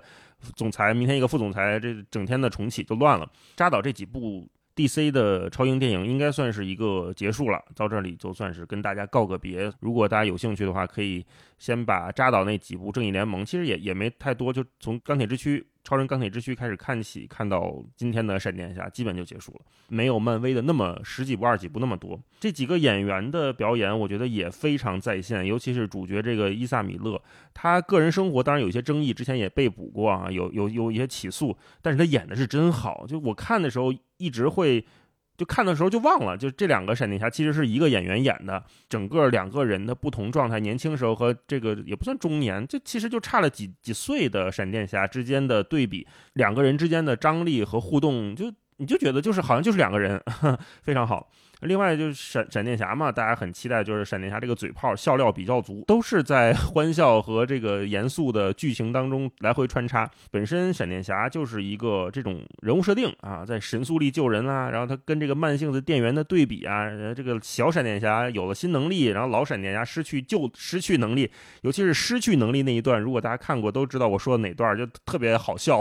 有一段有有点自嘲的感觉。然后还有什么穿墙，就是两个人穿墙之后发现，哎，是个自动门。是吧？大闪电侠的有时候的吐槽，或者是跟小闪电侠的互动，其实也代表了观众的视角去吐槽这个闪电侠各种各样的桥段吧。我觉得非常好。然后另外一个，当然也是被现在很多超英电影玩烂的梗，就是超英集结啊，多重宇宙。所以我们看到了蝙蝠侠，看到了老版的老了的八九八九版的蝙蝠侠，就是迈克尔基顿演的蝙蝠侠。那我看的时候依然是热血沸腾，但是我 在想，可能很多朋友，包括我看电影的时候，在电影院身边就是还有中学生的小学生，我觉得那八九版的时候他应该都没出没出生吧，所以他应该不认识。很多年轻的朋友可能不太熟悉迈克尔基顿版的蝙蝠侠。这个真的是我小时候拿录像带在家拿对着那个大屁股电视看的，依然热血沸腾。那对于我们这些粉丝来说，应该算是还了个愿。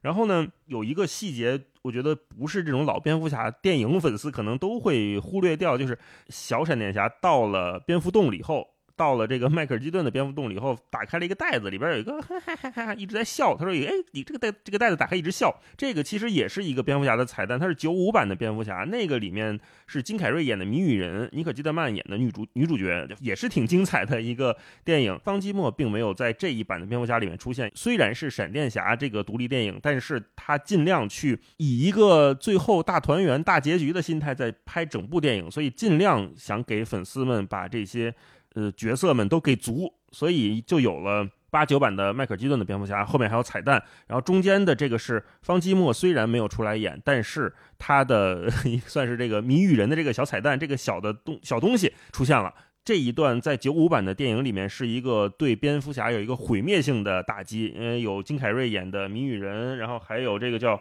呃，汤米·李·琼斯演的双面人，这两个人当时把蝙蝠侠蝙蝠洞给炸掉了。呃，对当时的蝙蝠侠是一个非常大的危机，就是方季莫演的那个蝙蝠侠。当然，现在我们再如果以二零二三年的。科技特效再去看当年九五或者八九版的蝙蝠侠，你会觉得，哎呀，这个怎么那么手工啊？有点手工赛博朋克的感觉，看起来很粗糙，但是在粉丝心目中的那个影响力还是非常非常在的啊！我还是很喜欢，所以看到那儿很激很激动。然后另外就是有蝙蝠侠的这个多重宇宙嘛，然后也有超女，这次我们看到了超女出现，也非常非常的有魅力。她在最后也展示了超人宇宙，超人宇宙里面也有各种的大彩蛋，我这这里就不细说了。虽然是彩蛋满足型的电影，但是我。感觉啊，应该也是可以作为独立观影，让大家不会因为我以前没有看过九五版，没有看过八九版，我就没没那么熟熟悉 DC 这一套宇宙，应该也能看的比较的舒服，比较的开心。因为我旁边就坐了一个小学生，就看的时候就啊一直在抽泣。呃，这个一会儿再跟大家说，特别好玩。也希望大家。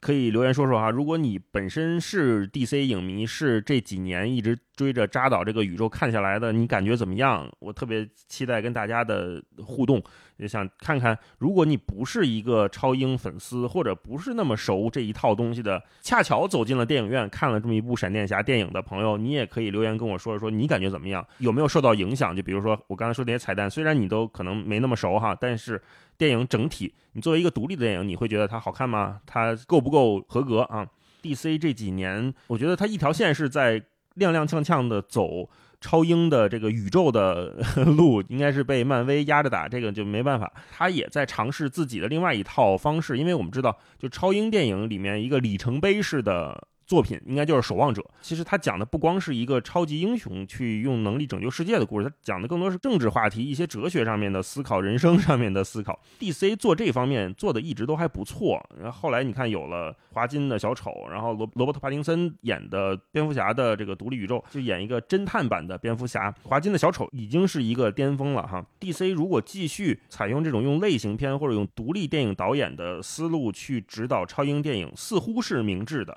那我们这次看《闪电侠》的导演就是安德斯·穆斯切蒂，他在之前也许不被太多的电影观众所熟悉，因为他是一个很多作品是拍恐怖片的。那恐怖片就有《小丑回魂》、有《妈妈》，这个都是在恐怖片前几年很著名的作品。《小丑回魂》就是史蒂芬金的小说改编的嘛。也许我们说 DC 接下来继续用。啊，当然，我们知道这个华金的小丑也在拍续集了，Lady Gaga 会演小丑女，这就是一个独立宇宙。然后帕丁森演的蝙蝠侠也是一个独立宇宙，也许对更多的影迷来说会造成一点点的困惑，就是。到底哪个蝙蝠侠才是真的蝙蝠侠？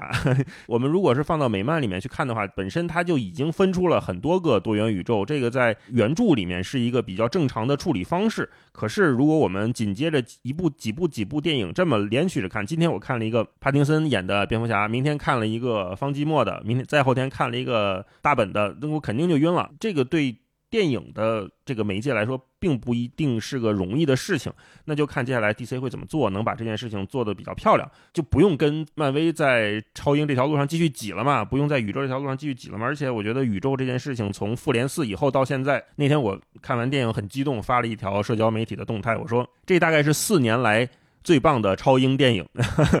四年来呢就是从一九年到现在嘛。一九年是复联四结束，那我觉得复联四结束以后，我确实没有看到让我这么兴奋的超英电影了。当然，超英一直是我特别希望这个世界能有拍好的，不管是 DC 还是漫威还是其他的什么，我特别希望有这种题材能一直的出现，一直为我们提供这样的幻想、这样的能力、这样的拯救世界的梦想的实现。但同时，嗯，我也知道，也许这不是一件容易的事情。因为已经拱到这儿了，现在大家看都在做多重宇宙，都是某种方面，我觉得是有点取巧、有点偷懒的方式，都在做闪回，都在做各种英雄集结，从三株同框到现在的 N 个蝙蝠侠都在一个电影里出现了。虽然很爽，但是我觉得你已经把这件事情搞到顶了，搞到顶以后，你很难再做出其他的花样。前两天我看了蜘蛛侠的动画电影，叫《纵横宇宙》，当然它里面集结了二百多个蜘蛛侠，这已经把这事儿干到头了。你不可能再通过什么方式集结出二百多个蝙蝠侠，再在电影里面已经有点无意义了。就是这个从数量上去做这个题材的创作，它的天花板我们比较可见。但是如果你去编一个好故事，你去塑造一个好的人物，就是像。比如像华金这样的，像超女或者像闪电侠这样的角色，你用这一个角色深入人心，也许他会未来有更让人记得住的作品，而不是说，哎，我看了二百多个蜘蛛侠，最后记住了谁呢？那除了主角团的几个，也许大家印象并不深刻。这可能是所有的超英电影接下来都会面临的一个问题。当然，我还没有看银护三，听说银护三的口碑也非常好，我也很期待。那如果有朋友看了银护三和闪电侠，我们。DC 和漫威不吹不黑哈，大家可以说说评论，感觉到底哪个更好一点？我也准备去看《银护三》了。就说回刚才那个在电影院观影时候的小朋友特别好玩，因为我们我跟霹雳看的时候，我们俩坐在最后一排嘛。我们这一排整个一排就我们俩边上还有一个小朋友，那个小朋友应该小学吧，我感觉可能是五六年级，反正他自己已经能看懂这个超英电影，能看懂这些英文原声中文字幕的片了。看到最后那一幕的时候，在超市里面有一幕非常感人的戏，是 Barry 和他母亲在在做一个算是隔空对话还是怎么样？呃，哎呀，我我一边看我就听见我隔壁的隔壁就那小朋友一直在抽泣，在呃在哭，就明显是看的非常感动。全场可能那块也是一个非常巨大的泪点。然后那一块就是戏里面是 Barry 的妈妈作为一个陌生阿姨抱了长大之后的。Barry 抱了这个年轻的大小伙子，说：“哦，你来，原来看你来看你妈妈呀？啊，那他一定很高兴啊。他并没有认出来面前的就是他儿子，然后抱了他，说：‘哎，这只是一个来自陌生阿姨的拥抱，希望你可以更好好好好受一点。’然后说到这儿的时候。”呃霹雳作为一个陌生阿姨，也递给了边上那个小朋友一个纸巾，说：“哎呀，嗯，给你个纸巾啊。”那个小朋友特别有礼貌，说：“谢谢阿姨。”看的时候有点戏里戏外的互文，就很好玩。而且就是闪电侠在超市里面的戏份，让我想起一个电影，很奇怪，就想起一个电影叫做《超市夜未眠》，我不知道大家看没看过。其实它也是一个有点类型片吧。他店员突然有一天有了一个停止时间能力，所以他去画画儿，然后在超市里面。我总觉得那两个电影在某些层面上是。互通的，让我总有想起那个超市夜未眠的画面，我我也不知道为什么。最后，我觉得整部电影就是从头到尾展现这个救人、救狗、救救小 baby，一直到最后电影的剧情的和解。你会看到最后的反派，他并不是一个我们意义上的反派。佐德将军来了，他只是为了重启 DC 宇宙，当然这个就是后话了。我们就今天不在这个短暂的节目里面去跟大家展开聊了。到最后你会发现，这整个电影不是一个常规意义反派的电影，它更多的是自我在电影里面去冲撞、去碰撞，就是我到底能不能拯救世界，我能。到底做成什么样的？即便是我有了重返时间，就是停止时间、逆转时间的能力，有些事情也许依然无法改变，或者是不能被改变的。也是这个电影里为什么让蝙蝠侠和闪电侠作为一个搭配，而没让比如说超人或者其他的钢骨，或者是海王或者神奇女侠，也是一个挺好的对比。就是一个是蝙蝠侠，他是没有任何的超能力的人，他只是有钱和有技术啊，有一个比较好的身体，他是一个完完全全的普通人。另外一个闪电侠，他是神速力，他是我们说有逆转时间能力，已经是最强能力。虽然他跟超人还的这个能力在某种维度上他没法比哈，但是他作为一个有很强的嗯怎么说能力属性的人，他在这里面和一个普通的蝙蝠侠的对话，你能看到两个人之间看待同一个问题的不同方式，以及蝙蝠侠所谓的服老，所谓的 maybe another time，maybe maybe 下一次吧，是很让我得到感召。这里面的对比还是蛮强烈的。就跟大家先说到这里边，我觉得如果是喜欢的朋友，应该都在这几天会去看闪电侠电影。我也希望能有更多的朋友关注一下 DC 接下来的这些作品。滚导来了，我也很开心，我也希望他能拍出更好的，把这个 DC 宇宙再划拉划拉，重启就重启吧，我们也接受了。希望重启之后能有更漂亮的作品。这些老的角色，他既然过去了，他也也像闪电侠一样，就像这一部一样，给了这些影迷们一个很好的交代，一个安放，也就够了。嗯，我就说这些吧。电影音乐也很好听，嗯，希望大家都能喜欢。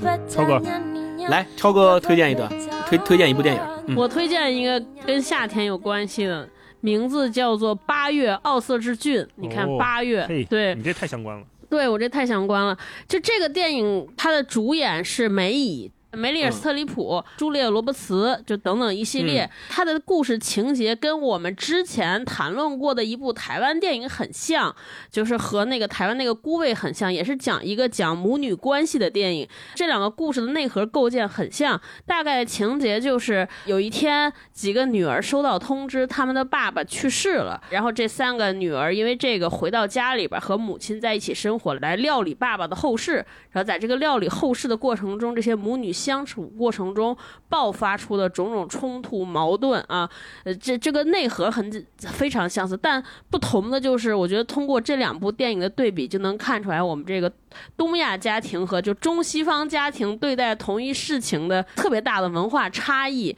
就就嗯梅里尔·斯特里普演的也是一个。呃，在婚姻中遭受到很遇到很大的挫折，就是她的丈夫以前是一个诗人，后来慢慢变成了一个酒鬼，酗酒。然后丈夫老觉得跟她生活很不幸，呃，最后丈夫就选择用自自杀的方式，非常决绝的离开了这个家。呃，这个哦《孤味》里边的母亲也是这样，就那个是丈夫一直在外遇，一直让回来，但是总不回家。可是这两个女性就对待这个主题的。就是处理方法完全不同，就是那个《奥瑟是志俊》里边这个女主角这梅姨，丈夫喝酒，我选择了嗑药，就是对，就是咱们比拼谁更疯。呃，然后在这个《孤卫》里边也是，这个妈妈对三个女儿的态度，是因为妈妈非常精明强干，所以她的母亲一直处于的心态就是说，我希望你们怎么过好，我想来指导你们，我认为你们什么才能是更好的选择。但是这个梅姨她在里边也是想成为这样一个强势的母亲，但是她的方式就是我控诉你们，嗯，就是大家有两场非常精彩的戏。第一场是在他爸刚刚去世、处理完葬礼之后，一家人坐在这儿吃饭。这个吃饭这个桌子上有母亲，有三个女儿，还有两个女儿带回来的。这个有的是未婚夫，有的是丈夫，同时还有这个梅姨的亲妹妹，嗯也就是这些女儿们的姨。大家坐在一块儿吃饭，然后吃的过程中，梅姨就是嗑了药。然后之后就疯狂了，就开始真正的就开始控诉他们说啊，你们有今天，你们不知道我当时一个人拉扯你们有多辛苦，就完全爆发，丝毫没有任何忍耐。最后这个女儿，这个朱莉·罗伯茨说。说我受够了，然后跑上去抢他妈的药，就是一堆人就开始疯狂，彻底爆发，就是一堆人在开始发疯。这是第一场戏，第二场戏也有一个特别精彩，就是有一天他妈妈看似非常温情的坐在花园里边的一个秋千上，跟他讲妈妈小时候的故事。看似那个画面很温情，但讲了一个极其残忍的故事。这个残忍的故事就是他妈小时候怎么被自己的妈妈残酷对待。呃，大概就是说他特别喜欢一个男孩，想买一双漂亮的靴子，他的妈妈就说那等圣诞节的时候给你。后来他等啊等啊，做各种好事，等到圣诞节，结果拆开，然后那个包装感觉也是那个很好看靴子包装，打开一看是一双烂靴子，就他妈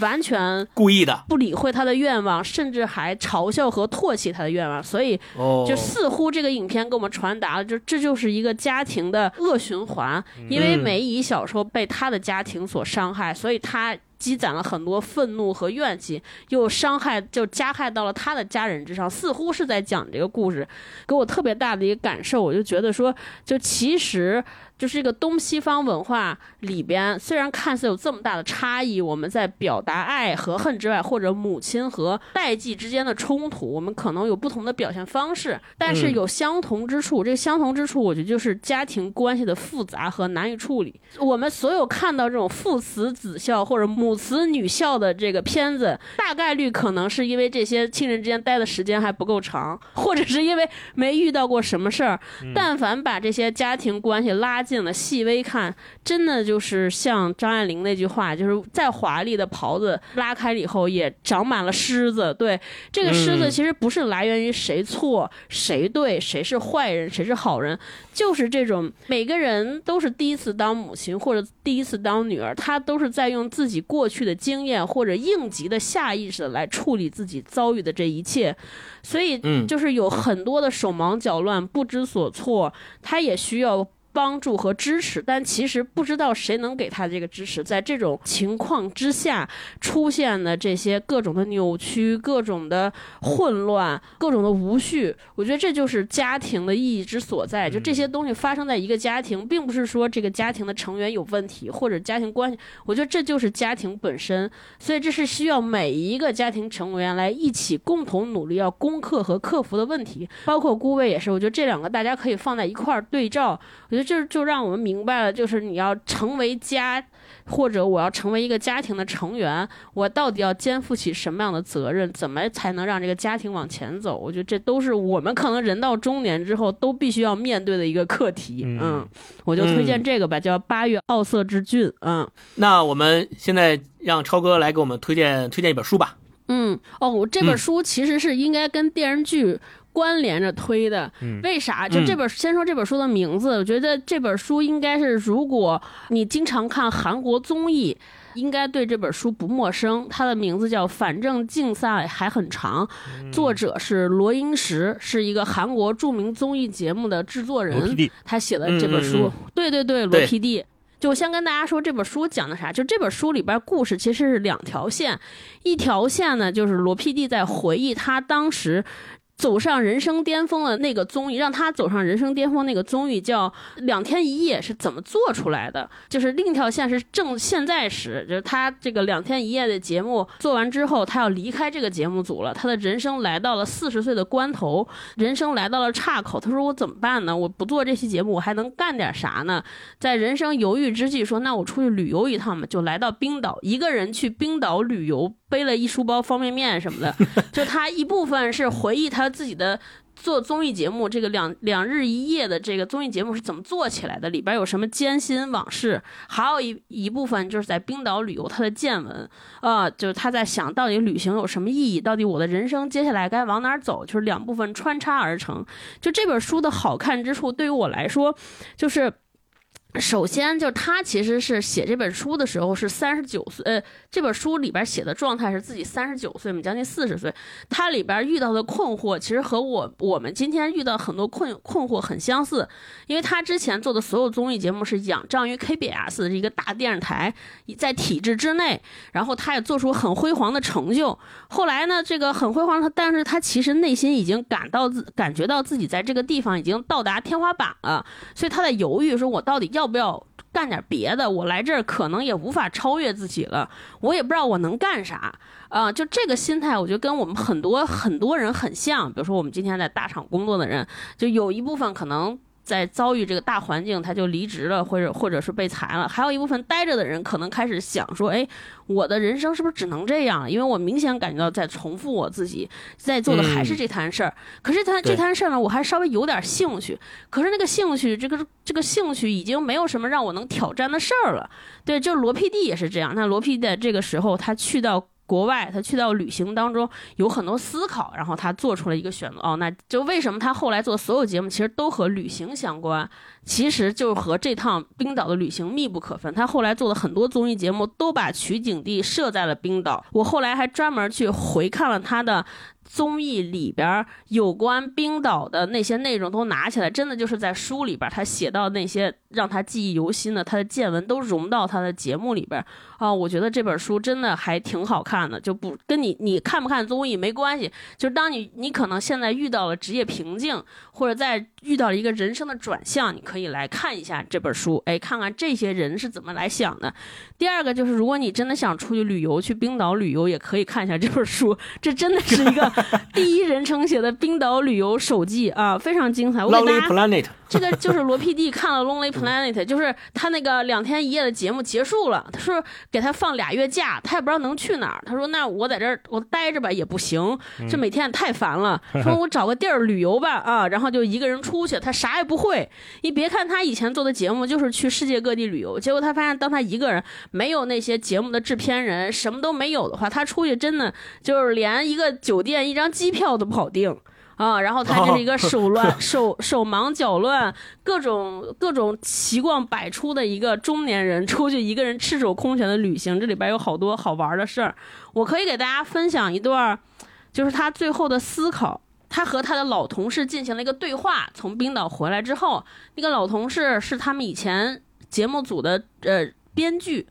然后现在这个编剧觉得去写电视剧了，写的这个电电视剧就是《请回答一九九七》，也后来在韩国大火。可是当时当他得知一个综艺节目的编剧要去写电视剧的时候，他就很表达了质疑，说你们去弄这干嘛呀？对吧？肯定会失败呀！这这搞这干啥？然后那个编剧就跟他说说这个，说我干这个事儿，嗨，管他失败成功，我喜欢这个，试试呗，万一呢？就是用我们话翻译过来是这样，然后。这个罗 PD 收到他的这个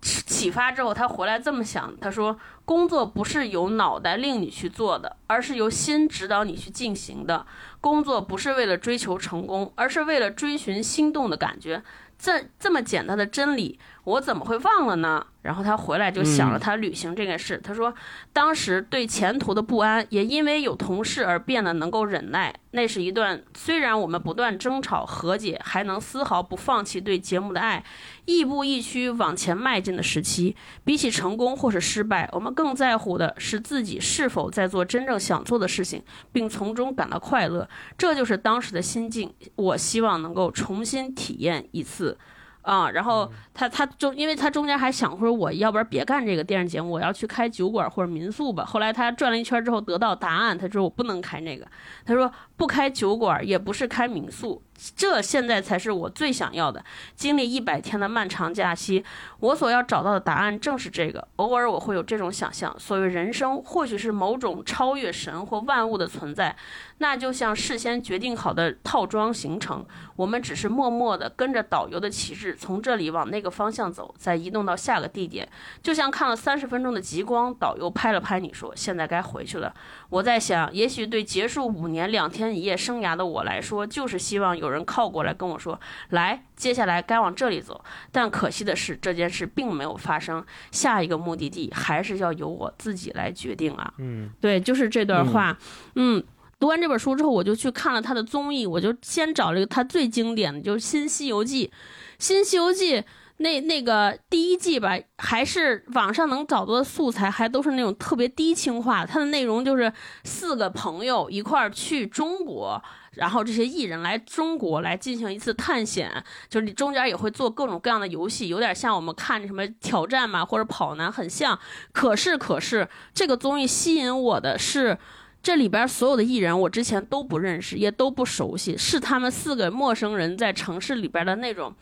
就是艺人之间，就是作为普通人之间的那种友情、那种友谊一直在感染着我。我就因为我看过这本书嘛，就两者相对照。我就想说，哎，为什么他能做出这种节目来？就这种虽然在挑战，但是处处充满温情。就是像刚才我分享的这一段，因为他在思考工作的过程中，他会发现支撑他走下来的就是这些人和人之间的帮助和友情，所以他就想在他的节目里边体现的就是人和人之间的支撑和帮助和协作。所以整体看过来，我不是说我做节目从这些书里边和综艺里边受到了啥启发，技技术性的启发很少。关键是这个观念上的启发，我觉得就是真的就是罗 PD 就属于把自己作为方法，他就把他在旅途当中是什么在激励着他，他在工作当中是什么给了他力量，他力图把所有这些东西在节目里边给他人呈现，这也是我们喜欢看罗 PD 综艺的地方。你就很难想象，在这个外野外做挑战的过程当中，他经常会拍小动物，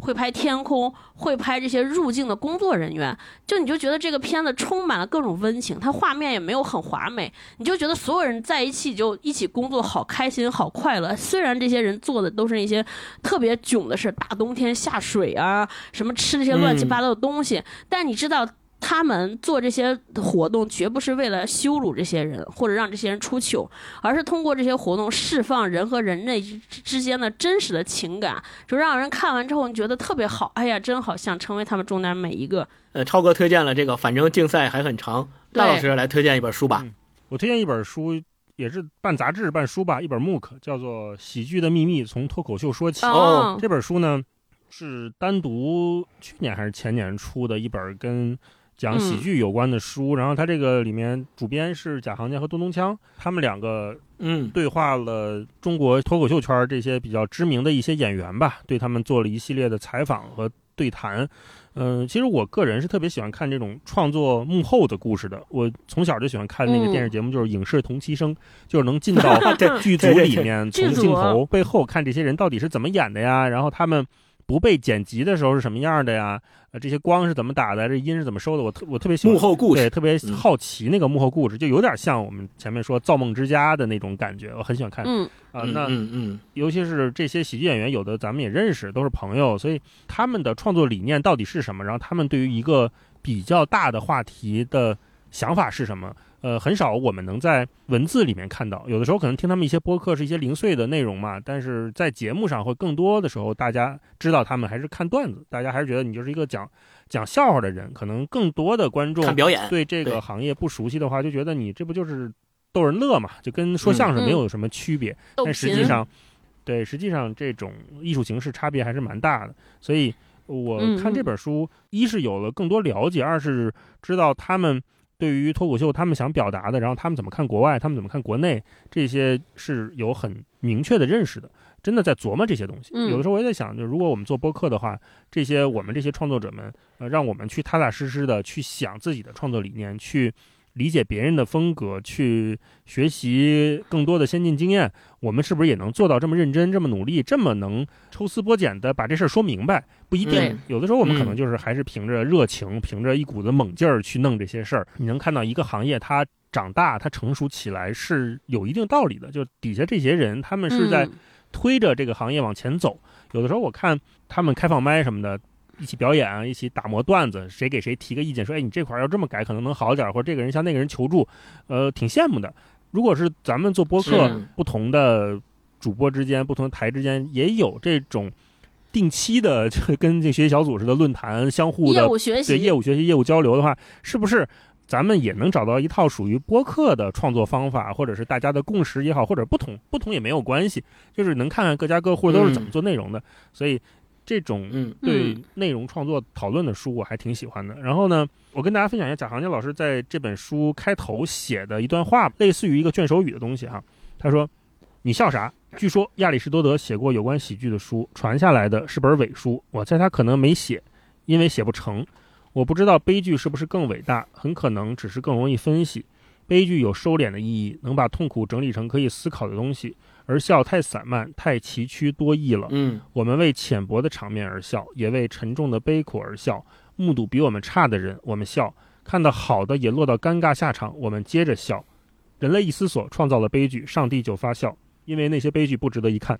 如果你想要为可笑的事儿定出一个等级来，也是件可笑的事儿。崇高和自以为的崇高不一样。我几乎没见过经得起追问的崇高。倒是始终看到好笑的事儿。嗯，如果我们就是活在一个没有上下的世界，一个以颠倒为进步的世界，又凭什么来区分笑的高低呢？我就分享这一段吧。嗯到时候也抽五本送出这个《喜剧的秘密》这个书送给大家吧。希望嗯更多的朋友能看看他们这些人是怎么创作的，怎么能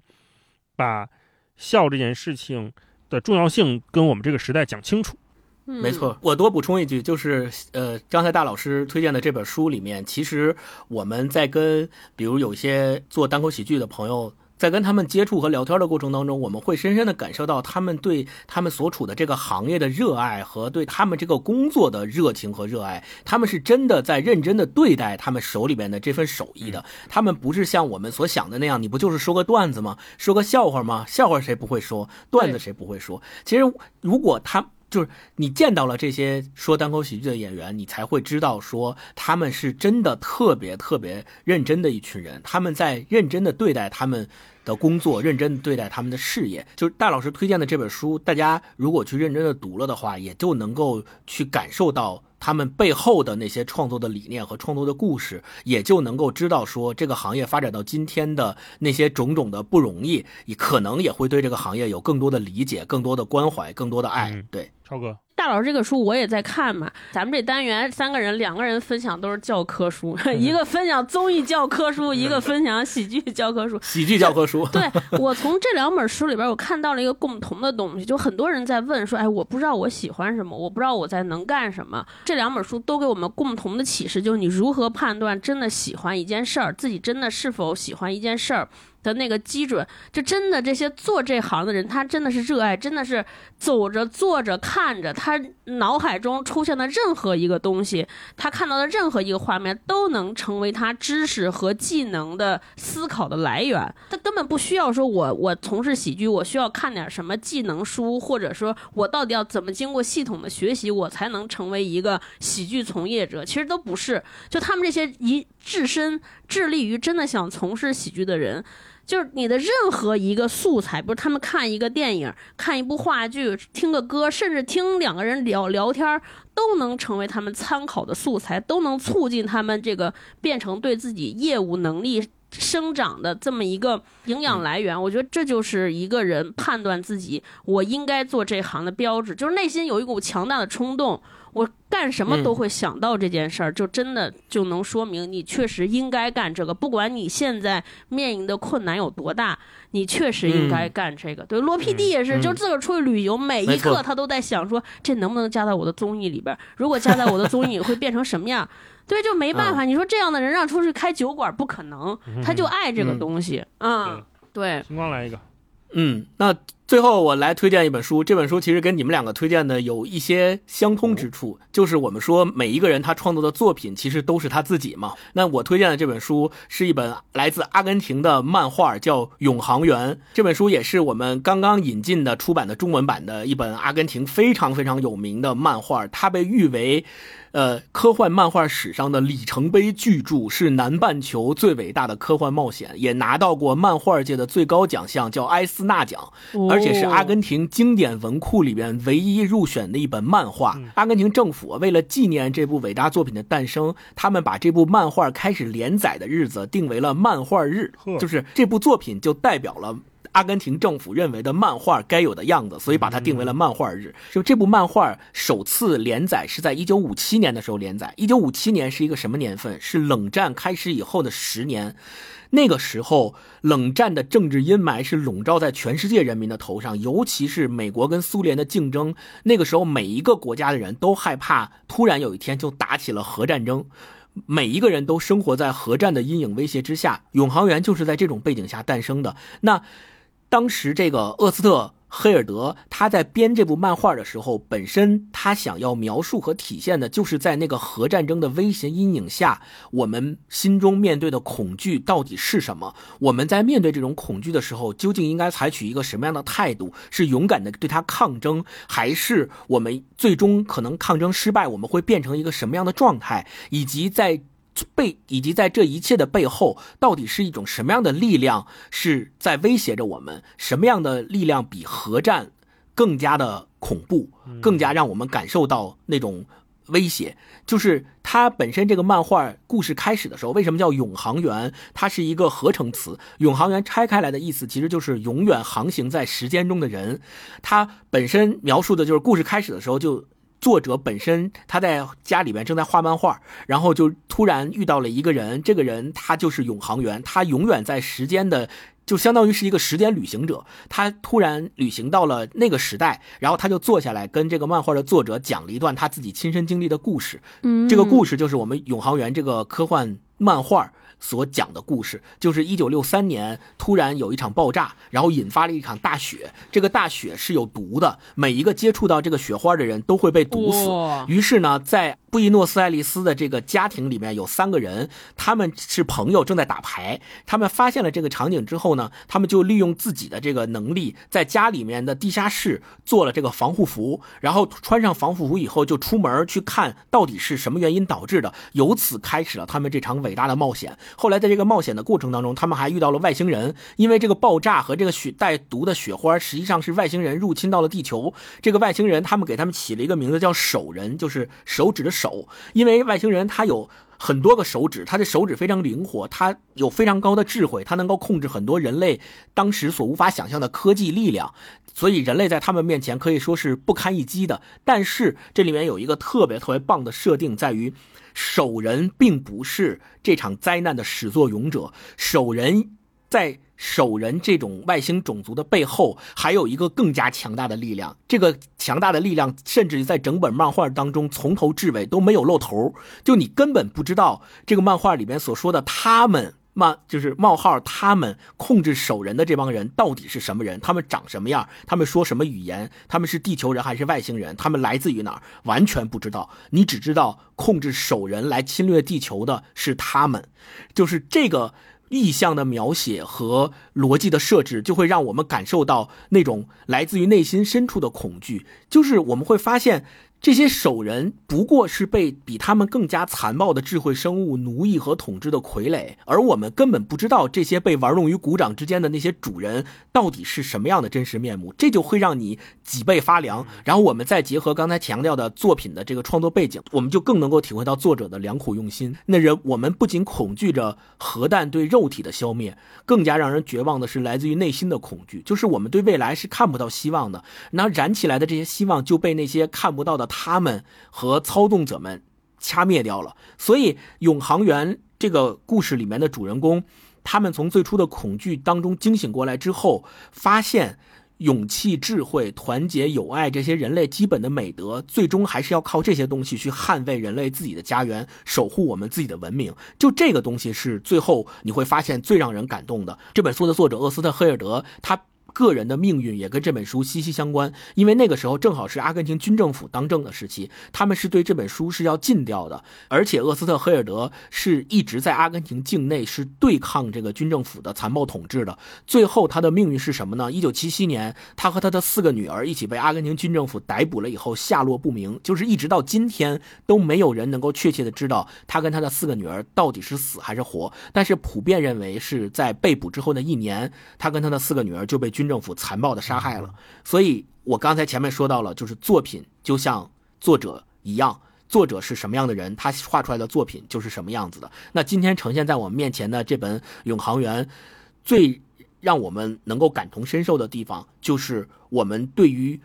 深藏在背后的那些看不见的他们的恐惧。其实点题来说，到底他们代表的是什么？嗯嗯。那今天我们这期夏日特辑节目就先跟大家聊到这儿。我们也在前面推荐了，不管是远方也好，还是音乐，还是电影，还是书，希望能够让这些作品吧，能够陪伴大家度过这个炎炎的夏日，能够在这个夏日里面感受到一丝清凉，感受到一丝快乐吧。好，那我们也会在评论区选出五位朋友送上。《